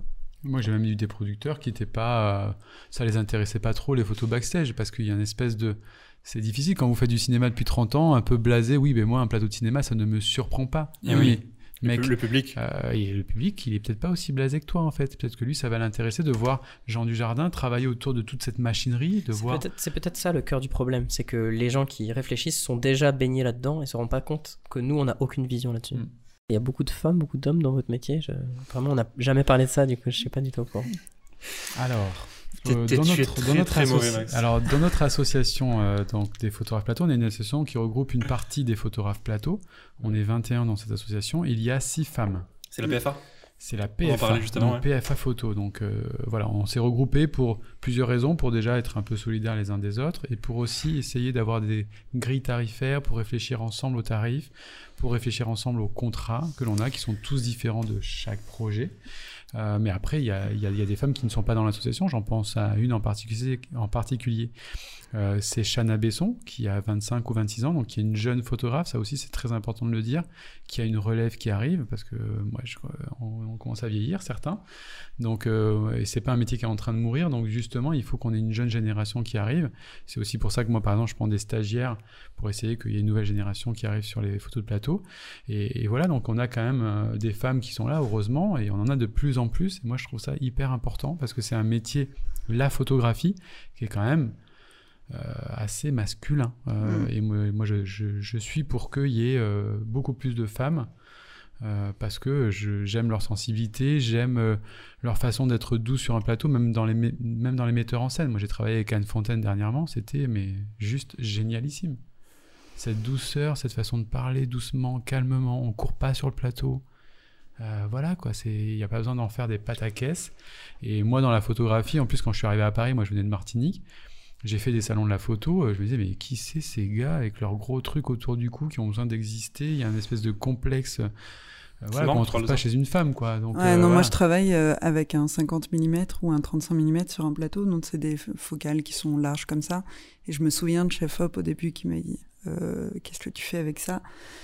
Et euh, Ah, oui, parce qu'il c'est- parce qu'il faut avoir un, gros, un, appa- un appareil. Mais c'est connu, plus on a un gros appareil photo, plus on est un professionnel. voilà. Bien évidemment. Alors, j'ai perdu des contrats hein, comme ça. hein. Ah ouais, Ah vraiment Ah j'ai- bah, Est-ce que pas tu en- bosses au 50 en- ou au 35 Alors en fait, pas en, en événementiel. Euh, J'avais bossé au 50 et au 35. Et je me souviens du, du client qui m'avait dit Écoute, euh, j'ai rien à redire à tes photos, mais euh, ça passe pas. Ça euh, pas, ça le fait pas. Et je lui dis Mais je comprends pas pourquoi, si t'as rien à redire. Et puis il me dit Mais non, mais moi, je bossais avec un photographe, il avait des plus gros objectifs, il avait deux appareils sur lui. euh, tu fais pas assez professionnel. Alors, ses photos étaient floues, mais il avait un- quand même un objectif plus imposant. Puis c'est des gens qui comprennent pas très bien le fonctionnement des optiques, je pense, parce que c'est vraiment, ça n'a pas forcément à voir avec la qualité de la photo. Je pense que ça va même pas hein. Enfin, je sais pas. Oui, non, je pense que ça va même pas c'est là. très primaire. je pense qu'on a, avis. on a des mentalités encore à changer. Moi, Ouais. ça m'est aussi arrivé d'avoir ce genre de, de, de propos hors cinéma, c'est-à-dire hors euh, des plateaux de cinéma, quand je faisais des, des choses vraiment pour des entreprises. Ouais. Et moi, en général, la réflexion que je dis direct quand on me dit ça, alors déjà, je dis, euh, le premier truc, c'est, bon, apparemment, vous avez un problème avec la taille, on peut en parler si vous voulez. et euh, la deuxième chose que je dis, la plupart du temps, c'est dire, vous savez, je travaille dans le cinéma. Dans le cinéma, on utilise les meilleures caméras du monde. Est-ce que c'est pour ça qu'on fait un bon film? Est-ce que vous pensez que c'est la taille, encore une fois, qui va faire qu'on fait un super film ou une super photo? Non, bien évidemment. Donc ça reste l'œil du photographe, ça, fait- ça reste l'œil du metteur en scène. On peut faire un film magnifique avec du matériel pourri. Voilà, donc je veux dire, euh, tout ce qu'on a autour du coup, moi la plupart du temps, je leur dis, vous savez, c'est moi qui vais les gérer. Vous m'avez pris pour euh, mon site internet, vous savez ce que je fais, donc maintenant faites-moi confiance. C'est comme quand vous mettez une, euh, une Ferrari euh, dans les mains de quelqu'un qui sait conduire, vous n'avez pas à avoir de soucis en fait. Donc faites-moi confiance en fait, je, je- vais savoir travailler, mais la taille de ce que j'ai, euh, c'est vraiment quelque chose où moi j'ironise tout de suite dessus. Bah, bon, bah, il faut- apparemment, euh, moi je peux faire mon quart d'heure de psy, hein, il n'y a aucun souci avec ça. Mais, euh, Je pense mais que bon, c'est une bonne manière de désamorcer, en fait. Ouais, c'est l'humour en fait, Ouais. c'est de dire parce que c'est quand même une remarque assez primaire, euh, on, on peut le dire. Donc euh, l'idée c'est de de- d'être d'élever un petit peu le débat et de le prendre avec humour en disant euh, voilà bon bah écoutez euh, moi je mets tout de suite l'humour sur la, sur, la- sur la table et puis après euh, je renvoie surtout à mon site internet en disant voilà si vous m'avez fait venir C'est pour mes images. c'est pour mes images c'est pas pour ce que j'ai autour du cou et on s'en fout on va pas parler de marque on va pas parler de on pourrait parler de plein de choses parce que moi par exemple un truc tout con mais euh, j'ai je suis passé à l'hybride assez tôt dans ma carrière à une époque où euh, je suis passé en hybride il y a 8 ans et il y a 8 ans les hybrides n'étaient pas aussi performants que maintenant T'étais déjà ambassadeur Sony ou c'est Ouais, venu plus tard Ça fait 10 ans que je suis ambassadeur pour Sony. Et à l'époque, quand je suis passé chez Sony et encore plus à l'hybride, on s'est foutu de moi. C'est-à-dire que la plupart des gens me regardaient en disant Mais t'es t'es un appareil. Parce qu'à l'époque, il y a 10 ans, c'était Canon ou Nikon. Voilà, il n'y avait pas à. On était photographe professionnel, c'était Canon ou Nikon. Et Sony était au tout début, c'est Et ça Sony était au tout Ouais. début. C'est eux qui ont été un des premiers vraiment à croire au plein format miniature hybride euh, Mhm. avec les Alpha 7. Et moi, j'ai tout de suite vu que c'était génialissime pour mon métier parce que, premièrement, j'ai enlevé le blimp. Parce qu'avant, les photographes plateau, quand on travaillait avec un réflexe, on avait un caisson qui insonorisait le boîtier réflexe. Mhm. Donc, moi, j'ai pu enlever ça que je trouvais Un, chiant. un contenu, un blimp? Oui, un blimp, ça s'appelle un blimp, donc c'est un énorme caisson qui insonorisait les boîtiers réflexes. Donc moi, je trouvais ça chiant, lourd, euh, etc. Donc euh, j'ai j'ai pu avoir un- un- vraiment un boîtier compact, léger, je pouvais me mettre où je veux parce que moi, je suis un vrai chat sur un plateau de cinéma. Et surtout, euh, j'avais un viseur électronique, donc c'est ça l'énorme différence avec un réflexe. C'est-à-dire que Hmm. avec un réflexe, vous voyez à travers un prisme et à travers un miroir, donc vous voyez la réalité. Mais avec un hybride, vous ne voyez pas la réalité, vous voyez la réalité de l'image que vous êtes en train de composer. Donc le photographe qui travaille avec un hybride travaille comme un chef opérateur, qui travaille également avec des viseurs électroniques pour voir la lumière qu'il compose en direct. Et moi je me suis dit en tant que photographe, mais c'est un gain de productivité énorme. Je vais voir en direct ma colorimétrie, ma profondeur de champ, je vais tout voir en direct. Moi la réalité, entre guillemets, je m'en moque complètement. Je veux voir ce que je suis en train de produire en direct. Et du coup, j'ai beaucoup moins de déchets avec Eh un ouais. hybride qu'avec un réflexe. Et l'hybride est banalisé de- dans la photographie plateau? Alors, Moi, De- je viens, du pa- je viens d'y passer. Moi, j'ai toujours été chez, chez Canon. euh, et je travaillais sans blimp. Et justement, sur Sauver Périr, c'est la première fois où je me suis dit, il faut que j'ai un blimp parce que c'était un drame, parce que c'était compliqué. Tu shootais pendant les, pendant les prises Pendant les vraies- prises, pendant les prises qui vont être utilisées pour le film Voilà. Avec un réflexe Ouais. Et c'était l'enfer de travailler avec un blimp. et le blimp est vraiment gros, il te Ah change ouais, ta prise en main du c'est boîtier. Vraiment, vraiment c'est plus- énorme. C'est, Ok. enfin, franchement, Je vous donnerai une photo, vous verrez, c'est Ouais, dingue. plaisir. Faut faire de la, de la muscu un peu Mm. pour, euh, pour travailler avec un Ah ouais. blimp. Et, Vous êtes euh, limité dans les réglages, il fallait, Ah ouais, fa- non, fallait c'est- faire les réglages avant. D'accord, donc en plus de la prise en main, c'est ouais, c'est vraiment le poids. Le poids et. Et là, je suis passée chez Sony et effectivement, euh, c'est c'est vraiment dommage que Canon ne soit pas passé plus tôt euh, à ça, mais, euh, mais c'est silencieux, rien que ça. C'est Et silencieux. quand on dit silencieux, c'est vrai que, enfin, faut le préciser parce que là, on parle quand même pas mal de technique, mais c'est c'est pas que c'est plus silencieux, c'est que c'est capable de faire zéro bruit Oui, maintenant. Il n'y a pas de bruit. Déclenchement, C'est ouais. génial. il n'y a pas de miroir qui se on lève ne en fait. donc il y gêne pas... personne, personne, Mm. personne. Quoi. Mais même, même moi, au, au tout début, quand j'ai commencé à photographier en silence total, je me suis dit, euh, moi, je fais pas de mariage, je fais pas ce genre de choses, et j'en ai fait un. Et euh, quand j'en ai fait un, j'ai photographié avec mon hybride en total silence. Et quand j'ai fait ça, c'était il y a 6 ans, je crois, ou 7 ans, le, curé est venu me voir, il me dit, euh, mais il n'y avait pas de photographe aujourd'hui? Vous faisiez la vidéo, non? Je fais, non, non, moi, je faisais que les photos. Mais j'ai pas entendu les Ah, petits bon, clics. mais hein. vous avez pas fait de bruit, vous avez pris pas beaucoup de photos alors Je dis non, je travaille et je me dis mais en fait mon métier de cinéma, pourquoi est-ce qu'on ne demanderait pas aux photographes de mariage, aux photographes par exemple de presse, un truc tout bête, mais quand vous entendez les conférences de presse, souvent on entend plus les Bien sûr, photographes ouais. qui avec Ouais. leurs Ah, clics. c'est marrant que tu dis ça parce que, que- moi, quand je photographie des, des, des comédiens euh, sur fond pour des potentielles affiches, ils me disent, euh, enfin, je remets le son. Alors ça c'est alors ça c'est un truc intéressant. Par exemple c'est pareil pour les- aussi les boucles d'acteurs. Moi j'enlève aussi le son. Ah, toi, tu l'enlèves. Ouais. Et alors je l'enlève pour. Alors après, si l'acteur veut le son, je peux le remettre, c'est pas un Ouais. souci. Mais j'enlève pour être justement comme la caméra. C'est-à-dire que moi, quand je fais aussi un book d'acteur, je demande à l'acteur d'aller chercher une émotion et je veux pas qu'il soit influencé par mon clic Ah ouais. parce que souvent il va changer de position à chaque Entre, clic. ouais. Et je veux pas que ça fasse comme les mannequins. Les mannequins, effectivement, les mannequins, elles, Elle change de position toutes les. elles changent, poum, poum, poum, elles savent très bien le faire. Mais moi, ce que je recherche dans le cinéma, c'est avant tout une émotion. Donc, je veux pas aller à la recherche à tout prix de la pose. Je veux d'abord qu'il y ait l'émotion. Et après, on travaille. Après, on voit la photo ensemble et on change. Donc, c'est pour ça que je continue depuis 8 ans à travailler quasiment tout le temps en silence pour aller vraiment chercher une émotion. Mm, Et, c'est mon- marrant. et, et, et, et après, euh, pour d'autres choses, donc comme sur le mariage, où je me dis, mais même pour une conférence de presse, vous imaginez, bon, des fois, les politiques, vaut mieux pas les entendre, donc c'est bien qu'on entende les clics, mais euh, en, en, en, en, en tout cas, ça peut On amener la garde quelque chose. Christophe, on la garde. Ça peut amener quelque chose, Je- mais je prends un autre exemple. Quelqu'un qui va aller à Bali pour photographier une cérémonie, bah, il va pouvoir être beaucoup plus discret. Donc moi, tout de suite, quand j'ai eu ces hybrides en main, je me suis dit, mais c'est révolutionnaire ce truc. C'est-à-dire que enfin, je ne fais plus de bruit. Et en plus, je suis tout petit discret. Et alors moi, encore une fois, pour revenir sur la taille, moi, plus on me prend pas du tout pour un photographe, plus ça m'arrange. Ouais, ouais. En plus, ils ont tout miniaturisé, donc on me prend pour un... Parce pour- que tu cherches un- l'émotion. Mais si tu avais à prendre par exemple en photo des groupes, ça dérange pas Tu arrives à avoir, parce que c'est plus difficile, sans faire poser les gens, de, de capter cette émotion avec tout le monde en même temps? Non, parce que même s'il y avait le bruit, euh, quand il y a, à part- à- à- dès que vous passez à 3-4 personnes, euh, c'est vite la foire. Et alors là, je vous parle pas quand vous faites une photo d'équipe, où alors là, c'est ingérable. Donc non, il faut au contraire, là, il faut ultra cadrer. Euh, c'est euh, c'est c'est pour moi la chose la plus importante. Et une fois que c'est cadré, il y aura pas de souci. C'est pas le bruit qui va, je pense, arranger. Ouais, et puis j'ai l'impression qu'il y a aussi un- une habitude qu'il faut prendre quand tu es de l'autre côté de la caméra. Avec le, quand tu entends la photo, en fait, tu sais que c'est un, une- un moment, une partie de toi-même qui a été figée, quand tu Mm. l'entends pas au final. Parfois, j'ai shooté, Ah, mais- j'ai photographié, j'ai photographié des gens et il me fallait peut-être euh, 10 minutes, un quart d'heure à shooter pour rien, simplement pour rendre le bruit du shutter Exactement. ouais. Exactement. normal et Mm. qu'il soit oublié et après ça, ça allait mieux quoi. Moi, les Parce que c'est un coup de feu, enfin ça fait comme un Moi, les- shoot quoi. Moi, les premières fois, je sais où je l'ai utilisé, c'était ça que j'ai trouvé dingue, c'est-à-dire que les gens m'oubliaient encore plus. C'est- Ouais. C'est ça qui était fou. Sur les plateaux. Sur les plateaux, Et alors, ce que tu me disais tout à l'heure, qui est intéressant, hein. c'est que tu shootais à la ceinture avec l'écran relevé pour essayer Ouais. d'être le plus discret possible. Ça, je trouve que c'est intéressant. J'ai rajouté un autre truc, c'est-à-dire que déjà que je- c'est assez discret et, et qu'on me, me capte pas forcément énormément, j'ai rajouté un truc pour encore moins qu'on me capte, c'est-à-dire que je mets mon appareil photo en fait au niveau euh, du bassin et je shoot les gens comme ça au viseur. Et donc ils pensent que je regarde mes photos, mais ils savent pas du tout que je les Ah prends en photo en fait. Et du coup j'ai encore des choses qui sont encore plus Mais volées. t'es en contre-plongée, c'est. Alors moi j'adore les photos en contre-plongée. Je sais que Ah. alors, je fais pas avec tous les acteurs bien évidemment, mais moi je sais que j'aime beaucoup. euh, euh, ça rajoute un côté même un peu des fois où l'acteur prédomine un petit peu et, et Ça- moi je sais que j'aime bien. statut un peu. Il y a des acteurs avec qui il faut pas le faire, hein, clairement, je ne citerai pas. Mais euh, mais il y a beaucoup d'acteurs faut avec qui ça attention. voilà, avec qui d'acteurs ça, ça fonctionne très bien. Et c'est aussi en ça où le photographe il est intéressant sur un plateau, c'est-à-dire que moi je fais pas le même travail que la caméra. Mm. C'est-à-dire que la caméra, elle réfléchit en 24 images secondes avec un mouvement qui est bougé.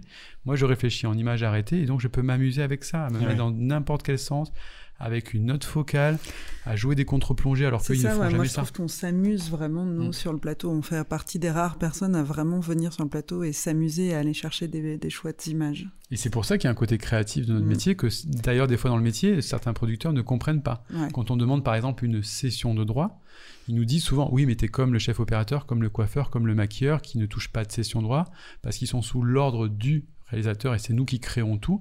Sauf que nous, il y a quand même une partie créative, c'est-à-dire que nous, on va quand même être là pour créer, c'est-à-dire que bah, sinon mon métier il sert à rien entre guillemets. Moi j'ai tendance à leur dire mais sinon prenez les photogrammes. J'ai envie d'en parler. J'ai Voilà. voulu parler des photogrammes Bah justement. voilà, on prenez en a parlé un petit peu juste avant. Exactement, donc un photogramme en gros pour, pour faire simple, c'est la caméra quand elle tourne, on peut faire un arrêt sur image et une copie écran de la caméra et on a ce qu'on appelle un photogramme, une photo exploitable. Et vous en avez plein d'ailleurs sur les films où il n'y a pas de photographe, où ça ne va être que ça qui va être utilisé. Donc moi je leur dis souvent, si c'est pour avoir un photogramme, c'est pas intéressant pour moi. Donc moi je vais vous amener quelque chose et je vais vraiment être créatif. Et c'est en ça où effectivement on demande des sessions de droit euh, parce que ben on on- on pas euh, on n'a pas quelqu'un qui nous dit ce qu'on a à faire. On est vraiment créateur et c'est à ça aussi où je pense que le métier de photographe plateau il faut que les photographes de demain soient vraiment hyper créatifs sur le plateau. Moi, je pense que c'est aussi ça l'avenir de ce métier-là. Un métier qui peut d'ailleurs évoluer aussi vers la vidéo. Moi, c'est ce que je propose aussi un petit peu de, temps en temps, même si c'est très compliqué. C'est deux métiers très différents. Mais moi, j'aime filmer, donc euh, je le fais aussi. Donc, je pense qu'il faut que dans les années à venir, notre métier, pour être plus fort et avoir des bons arguments pour séduire des producteurs, de dire voilà, oui, on est créatif et oui, on va vous proposer un contenu qui est vraiment original. Notamment pour le backstage, en fait, pour y avoir de la vidéo. Alors, dans le petite making-of, c'est ouais. encore une autre personne qui gère ça, quand il y a des making-of. Normalement, oui, c'est une autre personne. ouais. Enfin, toi, t'en vois beaucoup des gens qui font du making-of sur les plateaux? Non, mais moi je suis plus en série télé, donc. euh, Peut-être c'est qu'en moins- France, c'est plus rare qu'aux États-Unis, les Ouais. making-of, je suis en train de me dire. en- en en Alors, parlant. C'est un budget en fait, un budget, encore une hein, fois, ouais. c'est une question de sous euh, et comme euh, il faut que la- la- là il faut que les distributeurs euh, dégagent de l'argent pour ça. Et puis surtout, avant, euh, il y avait beaucoup de making-of avant. Moi, quand j'ai commencé euh, dans le cinéma, il y avait des making-of sur tous les films que je faisais. Parce qu'à l'époque, les DVD se vendaient. Sauf que maintenant, les DVD ne se vendent plus. Donc, l'argument principal, effectivement, des producteurs, Bah oui. c'est de dire les DVD ne se vendent plus, donc on n'est plus de making-of. Sauf que moi, je pense que les making-of qu'on faisait à l'ancienne, c'est-à-dire sur les DVD qui faisaient en général 30, 40 minutes, je pense qu'il faut faire des mini-capsules de 3 minutes, Bien sûr. et que l'on pourrait mettre dans le cas de la promo parce que pour moi les, les- les bandes annonces s'essoufflent assez rapidement on les sort deux mois avant il y a 10 films qui sortent par semaine elles sont noyées dans un lot donc si on mettait des, des petites capsules comme ça de making of on relancerait On tirerait son le épingle du film. jeu aussi. euh. exactement Alors, mais, je pense qu'il faut revoir la communication il y a, on, on a encore plein de choses Ouais. et moi je me remets en question mais je pense qu'il faut qu'on remette en question le système pour changer un petit peu la manière dont on communique sur les films Ça, il y a des, des séries qui commencent à le faire, euh, notamment Canal, il y a un peu cet esprit-là. Euh, je pense à La Flamme, qu'il a fait dernièrement. Ils ont fait beaucoup, beaucoup de capsules making-of. Et moi, en tant que spectateur, c'est ça qui m'a attiré vers la série. C'est le fait de voir du bêtisier, mais même, c'est fou, du bêtisier, on se dit avant la sortie de la série, du making of, et en fait, on se marre et ça canalise, ça, ça t'amène Ils sont la très série. bons en communication, eux, même moins en écriture, hein, parce que je trouve que le projet- On est d'accord. Mais- On parle, on parle seulement. Allez, bim. Non, non, non, mais effectivement, leur communication a été super et c'est d'autant plus Ouais. décevant de voir le résultat fini parce que la communication a été vraiment exceptionnelle, quoi. Mais je pense que ça, C'était très un- présent. Il y avait une capsule par jour sur Ouais. les réseaux, Ouais. sur tous les réseaux, donc c'était. Et c'est pas si compliqué que ça à faire parce que moi, ça c'est un très bon exemple. La flamme, pour moi, c'est le très bon exemple de ce vers quoi on pourrait aller. Et il faut juste en donner les moyens. C'est pas ce qui coûte le plus cher, c'est pas un budget exorbitant, mais c'est juste vers quoi on pourrait aller. Et quand on fait ça, on voit en plus, euh, mais le succès que ça a eu, c'est Mm. complètement dingue. Donc vous imaginez sur euh, un film comme OSS si on avait eu ce genre de capsule là. Surtout que c'est une comédie aussi et que ça Bah, pourrait s'y prêter euh, sûr, en tant que type du, enfin dans le type d'humour. Mais, mais ça on n'avait pas le budget. Clairement, on n'avait pas le budget. Donc il n'y avait pas quelqu'un pour faire du, du, du. Je me régale. J'aimerais vous proposer un petit jeu. Un Si gâteau vous au voulez bien. Et non, c'est pas pour maintenant. Je- Cela dit, je pense qu'il en reste. Euh, si vous voulez bien, on va aller sur vos comptes Insta. On va aller vous stalker un Ah, peu. mais non On va aller vous espionner. Ah, Caro. Après, Caro, après on désingrera les autres. Après, on, après, on, D'abord, après, on bon. parlera mal des autres. D'abord, c'est bon. Et euh, je vais scroller un petit peu. Mais en fait, j'aimerais bien avoir. euh, moi, j'aime bien les backstage. Mhm. Et, euh, et voilà, donc je me promène. Ah, donc c'est toi qui choisis, on te Ouais, dit même pas stop. C'est euh, c'est unilatéral. Je peux te dire euh, peut-être un petit stop et tu fais quand même. euh, Ouais, on vas-y. synchronise. Vas-y. Stop. Celle-ci. Oh ah, mais Ça, c'est sur le dernier épisode euh, des Petits Mœurs d'Agatha Christie. C'était génial. C'était une comédie musicale. Enfin, j'en sais. Encore cette productrice qui, qui voit y a des projets, mais tellement énormes. Ça fait tellement du bien de voir euh, une femme comme ça. Et elle a tenu bon pour faire une comédie musicale à la télé, ce qui est quand même pas rien. Et les comédiens ont été fabuleux. Ils se sont entraînés. euh, vachement en amont euh, du tournage et tout. Enfin, c'était une ambiance de dingue. Et, euh, et Samuel, qui a déjà cette classe de base, ce jour-là, je me souviens, il dansait. et J'ai juste pris ce moment et je l'ai trouvé juste parfait. C'était euh, non, c'est une expérience super. euh. En fait, à la même année, j'ai fait le de- les derniers épisodes d'Engrenage.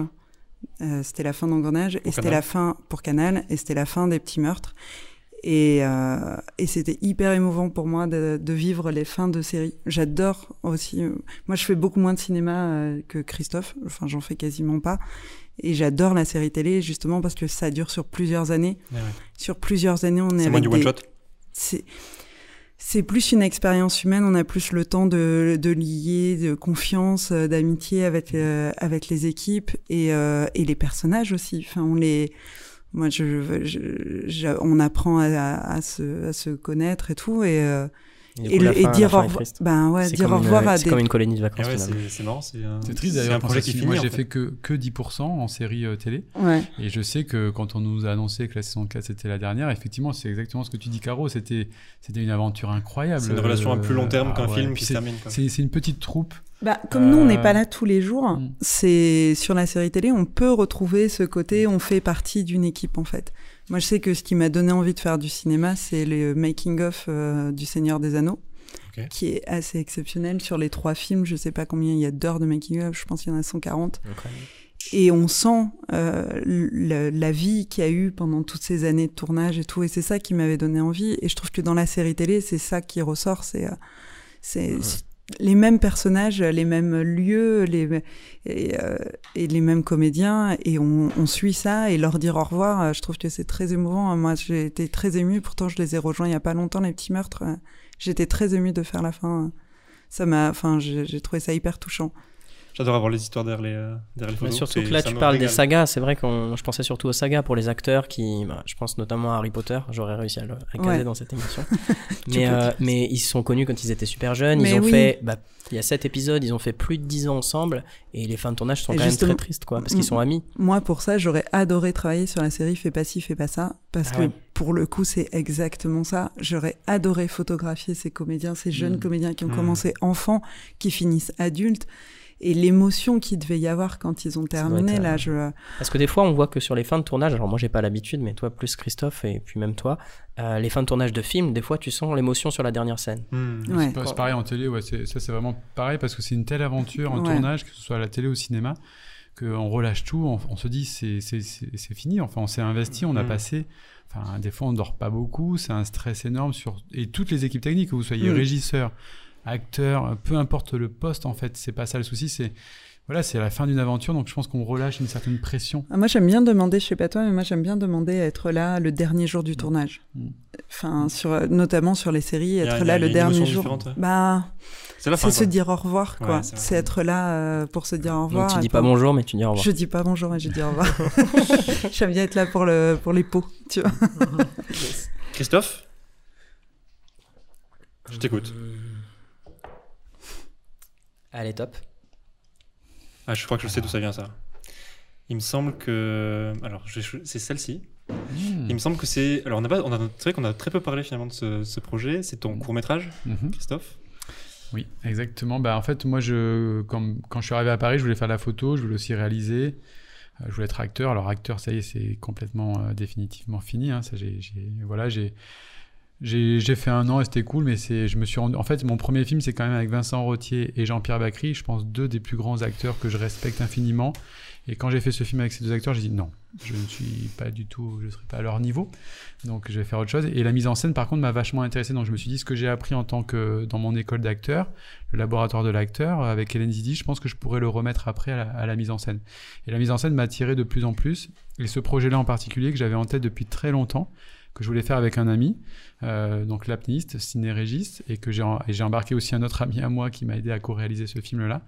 Et c'était important de faire de la mise en scène sous l'eau, sans parole, et de tout faire passer par euh, l'émotion, par l'image et par la musique de Romain euh, Trouillet, qui est un grand, grand compositeur, et, euh, et épaulé par Guillaume Canet qui m'a aidé à, à produire ce film. Et c'était un projet vraiment qui m'a pris euh, euh, bah, 10 gros jours à tourner en Martinique. C'était important de le tourner en Martinique parce que j'ai beaucoup d'amour pour cette île. Je voulais le faire en Martinique avec un Martiniquais. Et surtout, je voulais faire euh, quelque chose qui était pour moi important, c'était rendre hommage au milieu marin qui est très important de préserver. Et donc de dire, voilà, pour faire ce genre de film-là, il faut qu'on préserve nos océans. C'est quelque chose de très important. Mmh. Donc tu avais un Et- message à faire passer. il y avait vraiment un message voilà, derrière. Et c'est aussi pour ça que Guillaume s'est engagé dans le projet parce qu'il est très investi. Guillaume qui? Dis-moi, Guillaume. Canet, pardon. Ah oui, Guillaume Canet. Euh, qui, est, qui est très investi dans, dans l'environnement et donc du coup il m'a aussi suivi sur ce projet-là pour cette raison-là. C'est que c'est vraiment un hymne à la nature aussi. Alors on parle d'apnée, mais à travers l'apnée, on utilise l'apnée comme toile de fond pour venir reparler du milieu marin qu'il est très important euh, de préserver et à travers un film effectivement comme tu as dit très onirique où on veut perdre les gens un petit peu dans euh, l'espace temporel La et puis verticalité, spatial ouais, la la verticalité, l'horizontalité, la, gauche, musique, la droite. La musique est très présente et elle est sublime, ouais, vraiment. Ouais. Il a fait un travail vraiment, il a vraiment calé sa musique sur les images. Ouais, ça se voit. Donc avec Ouais. Rémi Chapeau Blanc, en fait, on a monté le film et, euh, et quand on a eu fini de le monter, on lui a donné, il a vraiment composé sur les images. Donc ça, c'est un luxe euh, bien évidemment total. Et après avec Guillaume Canet aussi, j'ai eu la chance de, de pouvoir bien mixer le film. Euh, donc ça a été une aventure incroyable qui me donne envie de plus en plus de réaliser. Mais étrangement, c'est plus j'avance dans le métier et plus j'ai peur en fait. C'est-à-dire Mm. que plus je travaille comme des gens comme Anne Fontaine et plus je me dis je ne serai pas au niveau en fait. Donc c'est comme quand j'ai voulu être acteur, euh, quand je me suis retrouvé en face de ces grands acteurs, je me suis dit mais non mais tu n'y arriveras jamais. Et là j'en suis un peu à ce moment-là, donc j'ai envie et j'ai peur et De passer à la réalisation? Oui de passer à la réalisation. c'est pareil pour la photo, non Moi, des fois, quand je regarde le travail d'autres photographes, je me dis non, mais euh, c'est bon, j'arrête, euh, Mm. ça sert à rien. Il faut se lancer. euh. Oui, non, il faut parce que, bah, c'est ce que j'ai mis. J'ai mis trois ans à faire ce film quand même. Euh, donc j'ai, ça a été mûri longuement, mais en tout cas, c'est vrai que que je suis un petit peu dans ça. Et puis aussi, euh, mon métier, euh, j'ai eu la chance de faire plein de projets. Je, je sens que ça peut me servir pour la mise en scène. Et donc, j'ai aussi l'envie de passer un peu à autre chose. C'est aussi euh, l'envie de tenter autre chose. Donc, j'ai une idée d'un projet avec un ami à moi à Bordeaux, Nanfray. Donc, on va voir où est-ce qu'on pourra mener ce projet-là, si on pourra le faire ou pas, parce que c'est très très difficile de réaliser un film de nos jours. hein. Ça, ce serait un long, ça. Ça serait un long métrage, ouais, exactement. Va falloir revenir nous voir quand ta casquette aura changé du photographe au réalisateur. euh, du coup, il y aura de nouvelles histoires. Oui, peut-être. En tout cas, moi, il y aura un photographe plateau tous les jours sur le plateau. Ah, super. Ah, Ah, oui, Caro, c'était dispo. For- forcément. Ça doit être tellement génial d'être euh, photographe de plateau tous les jours. Mais tous les Moi, j'aimerais bien ouais. connaître ça à un moment, Ouais. quoi. Et euh, c'est marrant parce que tout à l'heure, tu nous disais, je me permets de faire une petite remarque. euh, tout à l'heure, tu nous parlais de, du Grand Bleu. Mhm. Et puis c'est marrant parce que du coup, quand j'ai vu ton court métrage, j'ai j'ai tout de Oui. suite pensé à, à l'ambiance. Il y a certaines séquences dans le Grand Bleu qui Mhm. sont un petit peu comme ça, Mhm. Un petit peu lunaire, un petit peu Il y, a, planante. il y a forcément une référence, parce que moi, c'est un film qui m'a vraiment profondément marqué. J'avais 13 ans. c'est un film qui pour moi a été capital, je pense même dans ma construction, parce que c'était Ouais. une époque de ma vie où c'était pas forcément simple, euh, voilà, l'après-ado.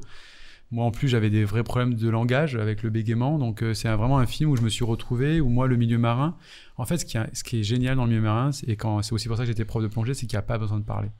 Voilà, tout passe par euh, les signes, par le regard, et je trouve ça vachement. Comment euh, tu fais avec ton apnéiste sous l'eau Alors, C'est une chorégraphie? C'est Ouais, c'est une chorégraphié, C'est hyper chorégraphié. Tout ça est vachement travaillé avant parce que c'est pour lui c'est un vrai exercice parce que la plupart des choses qu'il a fait sont souvent euh, sinus remplis d'eau.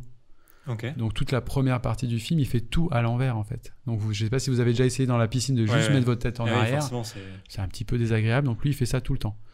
Euh, dans Et toute la première peut pas partie avoir du son fameux pince-nez qu'on a de- Exactement. Et c'était là l'énorme difficulté pour lui. pas Donc c'est une, une prouesse euh, énorme. Enfin, on s'en rend pas compte parce que voilà, c'est, il bouge très bien, il est très très gracieux, mais Très c'est- poétique. Est-ce qu'on peut le. Est-ce qu'il est en diffusion libre? On Oui, bien sûr. On, on- on l'a posté sur, le, sur les réseaux sociaux. Vous pouvez le voir sur le lien. Ouais.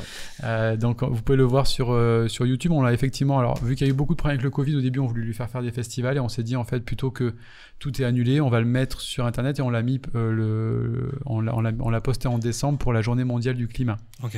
Euh, pour essayer aussi de dire voilà c'est quelque chose qui Oui. est important et, et c'est aussi pour ça qu'on a fait ce film là donc donc voilà donc vous pouvez le voir et on vous mettra le lien pour aller le voir il dure 7 minutes Avec plaisir, on va faire ça. Ça, c'est juste en dessous. Voilà, c'est disponible en dessous. Caroline, euh, la réalisation, jamais C'est, c'est- Ah non, pas du tout. Non. hein. C'est pas tentant quand on bosse avec des gens qui font des, des films, des vidéos, de. de... Moi, je les, donne je, pas les, envie. je les regarde, j'adore les regarder, j'adore les Mhm. photographier.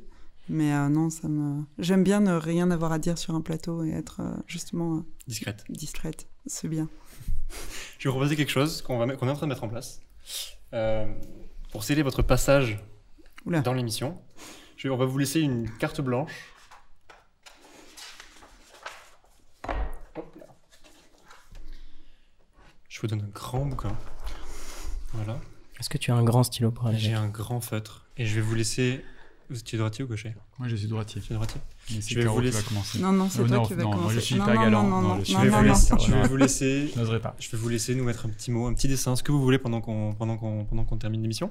Ah un petit dessin ça je sais Ouais, ce bien que Ce que vous voulez. pour sceller, le, pour sceller votre passage dans l'émission, ce sera, ce sera. Vous, la vous place l'inaugurer, du Tu prends la place que tu veux. Tu peux prendre 12 pages si tu veux. Tu peux prendre 12 pages si tu veux. Et pour rebondir sur ce que tu disais euh, tout à l'heure euh, sur les, euh, sur les, près du micro. s'il sur les femmes euh, dans ce métier, moi, on me, on m'engage depuis 2-3 ans parce que des, sur certains projets, on m'a dit parce que tu es une femme, on te, on te prend. Vis-à-vis de certains comédiens ou comédiennes et, euh, ou de certains projets, par exemple.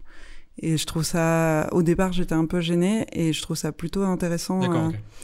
Et euh, non, c'est. euh, Comme la démarche de Christophe de prendre des, des stagiaires plutôt, voilà. plutôt féminines, plutôt femmes. Bah oui, parce que c'est pas évident euh, de se sentir légitime. Ouais. Et justement, euh, j'ai bien vu euh, les, euh, la différence entre la- les scripts et les photographes, où les- chez les photographes, il y a une majorité d'hommes. Euh, je trouve que les scripts se, se, se défendent beaucoup moins bien euh, que, que les photographes, alors qu'on est seul. euh, Ah ouais. C'est des métiers où on est seul face à la production.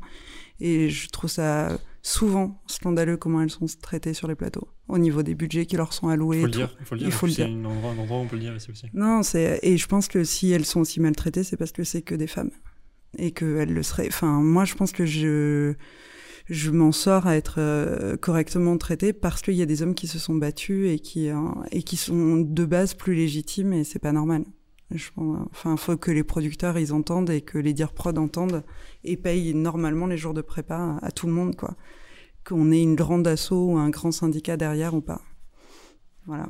C'est tout ce que pense- j'avais à dire. Je pense qu'il faut, remettre un petit peu de bon sens euh, sur certaines choses. Et effectivement, moi, je pense que j'ai aussi, moi, en plus, dans les gens qui me demandent à venir faire des stages, j'ai énormément de filles. Donc, je trouve ça génial que le, mé- que le métier se féminise parce qu'on en a grandement besoin, en fait, tout simplement. Euh, ce patriarcat, c'est quelque chose dont on parle beaucoup en ce moment. Et effectivement, euh, il n'est pas pour moi légitime. Et, Dans un milieu euh, comme ça, en plus. ouais. mais encore plus dans un milieu comme celui-ci. Moi, je pense que le- les métiers artistiques, de, de toute façon, devraient montrer l'exemple. Euh, Quelqu'un devrait être en- un homme et une femme doivent être payés pareil en fait, que ce soit au cinéma, que ce soit dans une grande entreprise. Voilà, c'est pour moi il n'y a même pas un débat à avoir. Il n'y a pas besoin d'en débattre à l'Assemblée nationale. Il n'y a pas besoin d'en débattre je ne sais où en C'est fait. normal. ouais. C'est quelque chose qui est normal. Je sais même pas pourquoi ça existe encore Moi, je me dis toujours que en 2021. je me dis toujours que c'était le débat d'avant, quoi, qu'on est même plus censé l'avoir, quoi. Oui, c'est incroyable. Ouais. c'est incroyable d'avoir encore ce débat-là Ouais. aujourd'hui. hein. Il y a encore, enfin moi, je, par exemple, moi qui suis de Bordeaux, j'ai une amie à moi qui travaille dans un super magasin photo à, à Bordeaux qui s'appelle Panajou. Une fois, été dans le magasin et euh, il y a un client qui appelle pour avoir un renseignement pour un flash. Elle décroche. Bonjour, je voudrais un renseignement pour un flash. Est-ce que vous pouvez me renseigner euh, Donc elle dit oui, je, vais- je vais vous renseigner. Et il dit non, mais je voudrais avoir un vendeur. Non, mais je suis vendeuse, euh, monsieur, donc je, je- je vais vous renseigner. Non, non, mais je veux un vendeur. Hmm. Oui, oui, non, mais je vais, non, non, mais je veux, je veux un homme. Donc on en est quand même encore là. Donc euh, tout ça pour montrer que c'est quelque chose qui existe encore, comme plein de choses dans notre société pour lesquelles il faut lutter, parce que oui, le racisme existe encore, oui, la discrimination existe encore, oui, euh, effectivement, les femmes sont des fois extrêmement maltraitées. Donc oui, c'est un sujet qui est d'actualité, c'est triste. Moi, j'aimerais qu'on n'en ait plus à en parler. Euh, le racisme, par exemple, moi j'ai vécu aux Antilles, euh, j'ai vu des attitudes de touristes sur l'île qui m'ont profondément choqué en fait. Mm. Je me dis mais ça, ça existe encore en Ouais, C'est 2021. le débat qu'on a encore et qu'on devrait vraiment Et je me dis mais comment c'est possible qu'en 2021 on traite les gens pareil en fait quoi? Parce que c'est à les noirs et qu'à les femmes de ménage en fait. Mais non en fait, ça Mm. ne devrait pas exister. Donc il faut, il faut en parler, il faut lutter, et, euh, et c'est quelque chose pour lequel plus on sera nombreux à se battre, plus on en parlera euh, librement. Moins il faudra le dire. Et moins il faudra le dire, quoi. Enfin, qu'il y a encore des femmes qui meurent chaque année, euh, 100, 130 femmes qui meurent chaque année sous les coups de leur mari. Je suis désolé, mais il y a un moment donné, il va falloir que ça cesse, qu'on fasse quelque chose, quoi. Non, c'est un- Et sur ça- le racisme, euh, chercher sur un plateau euh, les gens qui ne sont pas blancs, euh, il y en a toujours moins. Enfin, moi, j'en ai rarement vu plus de 5 sur un plateau. Sur combien? Sur, euh, sur 50, euh, Ah ouais. 60, euh, 100. Faut aussi ouais, se rendre compte qu'il y a du monde sur un plateau. ouais, C'est pour ça que je... Ah ouais, Non, c'est- non, c'est- c'est, il faut- le dire, il faut le dire. Il y a, il y a- il y a- il y a que des blancs. Que des blancs. La diversité, c'est quelque chose qui effectivement est important. Il faut, il va falloir se battre. Moi, euh, le sujet de mon long métrage, euh, les, personnages principaux, les trois personnages principaux sont noirs. Je sais que ce ne sera pas peut-être la, chose la plus simple. Je, sais d'avance qu'on va me proposer. euh, Est-ce que tu es sûr? C'est un truc con, mais, mais voilà, je le sais déjà en fait. C'est triste à dire, mais après, euh, il y a. y Ouais, mais c'est bien, ça fait bouger les choses. il faut faire bouger les choses, c'est qui- normal, euh, voilà, et, on est aussi là pour ça, je pense. Donc c'est c'est- c'est des choses Moi, qui vont moi, j'ai espoir que les nouvelles générations, alors je sais pas si elles changent les choses, mais en tout cas, elles libèrent beaucoup plus la parole ces derniers temps. Moi, je trouve qu'avec l'histoire d'Adala Haenel, euh, je, je suis tellement déçue. Parce qu'en fait, euh, s'il y avait quelqu'un qui pouvait changer... l'humanité de temps en temps comme ça, par Ah pic, ouais. moi. Moi, je l'ai, je l'ai, j'ai écouté son interview euh, chez France, sur France Inter justement euh, avec Augustin Trapenard c'était tellement triste. Elle, elle, euh, elle sous-entend qu'elle veut arrêter dans ce milieu, alors que elle a pris la parole pour pour défendre tellement de femmes et euh, elle est quand même pas écoutée. Et le milieu du cinéma l'a pas écoutée, le milieu de la télé n'est pas mieux. Moi, j'aime bien mon métier de photographe parce que justement, je dois me taire, mais dès que je commence à l'ouvrir un petit peu, euh, je suis, c'est, je pensais que c'était un milieu euh, ouvert, euh, le milieu de l'audiovisuel, mais euh, non, non, on est tout aussi sexiste et raciste que n'importe quel autre milieu. C'est, euh, on garde nos privilèges de euh, riches, euh, et c'est tout. Et dès qu'on veut, dès qu'on veut dire qu'il y a un problème, on se fait, on se fait blacklister tout de suite. Donc c'est bien, un photographe, on dit rien. Moi, je suis contre. C'est bien comment vous en parliez euh, c'est aujourd'hui. vrai. C'est un, euh, c'est un média comme un euh, autre pour, euh, pour en discuter. je Oui, c'est- c'est une histoire de le placer un petit peu, quoi. Après, moi, je pense que c'est aussi, euh, voilà, c'est- dans tous les milieux de toute la société, on retrouve les mêmes problématiques. Et nous, qui, qui, ont, qui avons la chance d'être un petit peu mis sur le devant de la scène, c'est aussi pour ça que c'est important qu'on en parle. Ce qu'a fait Adèle Hanel, c'est- c'est c'est tellement courageux ce qu'elle a fait. Moi, pour l'avoir côtoyée un petit peu, c'est une fille tellement rayonnante, tellement incroyable, c'est une actrice tellement magnifique que je me dis, on a besoin de gens comme ça. Ouais, on a mais elle besoin. s'est fait piétiner. Euh, voilà, elle s'est fait piétiner, mais il faut que justement, on a besoin de la soutenir, on a besoin d'être avec elle, on a besoin d'écouter sa parole parce qu'elle est pour moi très importante et surtout, on a besoin dans ce pays euh, que les gens qui sont victimes bah, soient, euh, soient écoutés en fait, quoi. Et c'est et c'est ça qui, c'est ça le, vraiment le fond du Et problème. puis quand on fait des images, Bah, au final, est-ce hmm. qu'on n'est pas les premiers à devoir euh, montrer l'exemple? Moi, au départ, est- c'était pour ça hein, que je voulais faire du cinéma, hein, parce que je pensais, enfin, tu vois, je, je me suis dit l'image, c'est ce qui fait changer euh, ton regard sur le monde, c'est ce qui te fait ouvrir un petit peu euh, ben, à la différence. Et je pensais que tous les gens qui travaillaient là-dedans étaient comme ça, et en fait, euh, non. En fait, non, Non, on fait du business. Et, on- et, et bon, je, je m'y suis faite, mais c'est pour ça que quand tu me demandes, euh, toi, la réalisation, je fais, bah non, les films euh, que, que je voudrais faire, si je voulais en faire, euh, ils sont pas produits. Et ils vont encore moins l'être dans les années à venir. À parler, euh, parler de moi, c'est pas intéressant. hein, C'est parler. Je me souviens, la Fémis, euh, dans ma promo, on n'était pas beaucoup à faire les manifestations et à défendre les droits de, de certains travailleurs et les, les droits de, de tous en fait.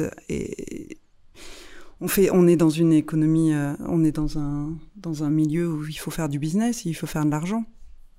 C'est, il faut juste le savoir. hein, C'est un- c'est pas un Ah. milieu qui est fait, qui est là pour faire changer beaucoup de choses. Après, moi, j'y crois.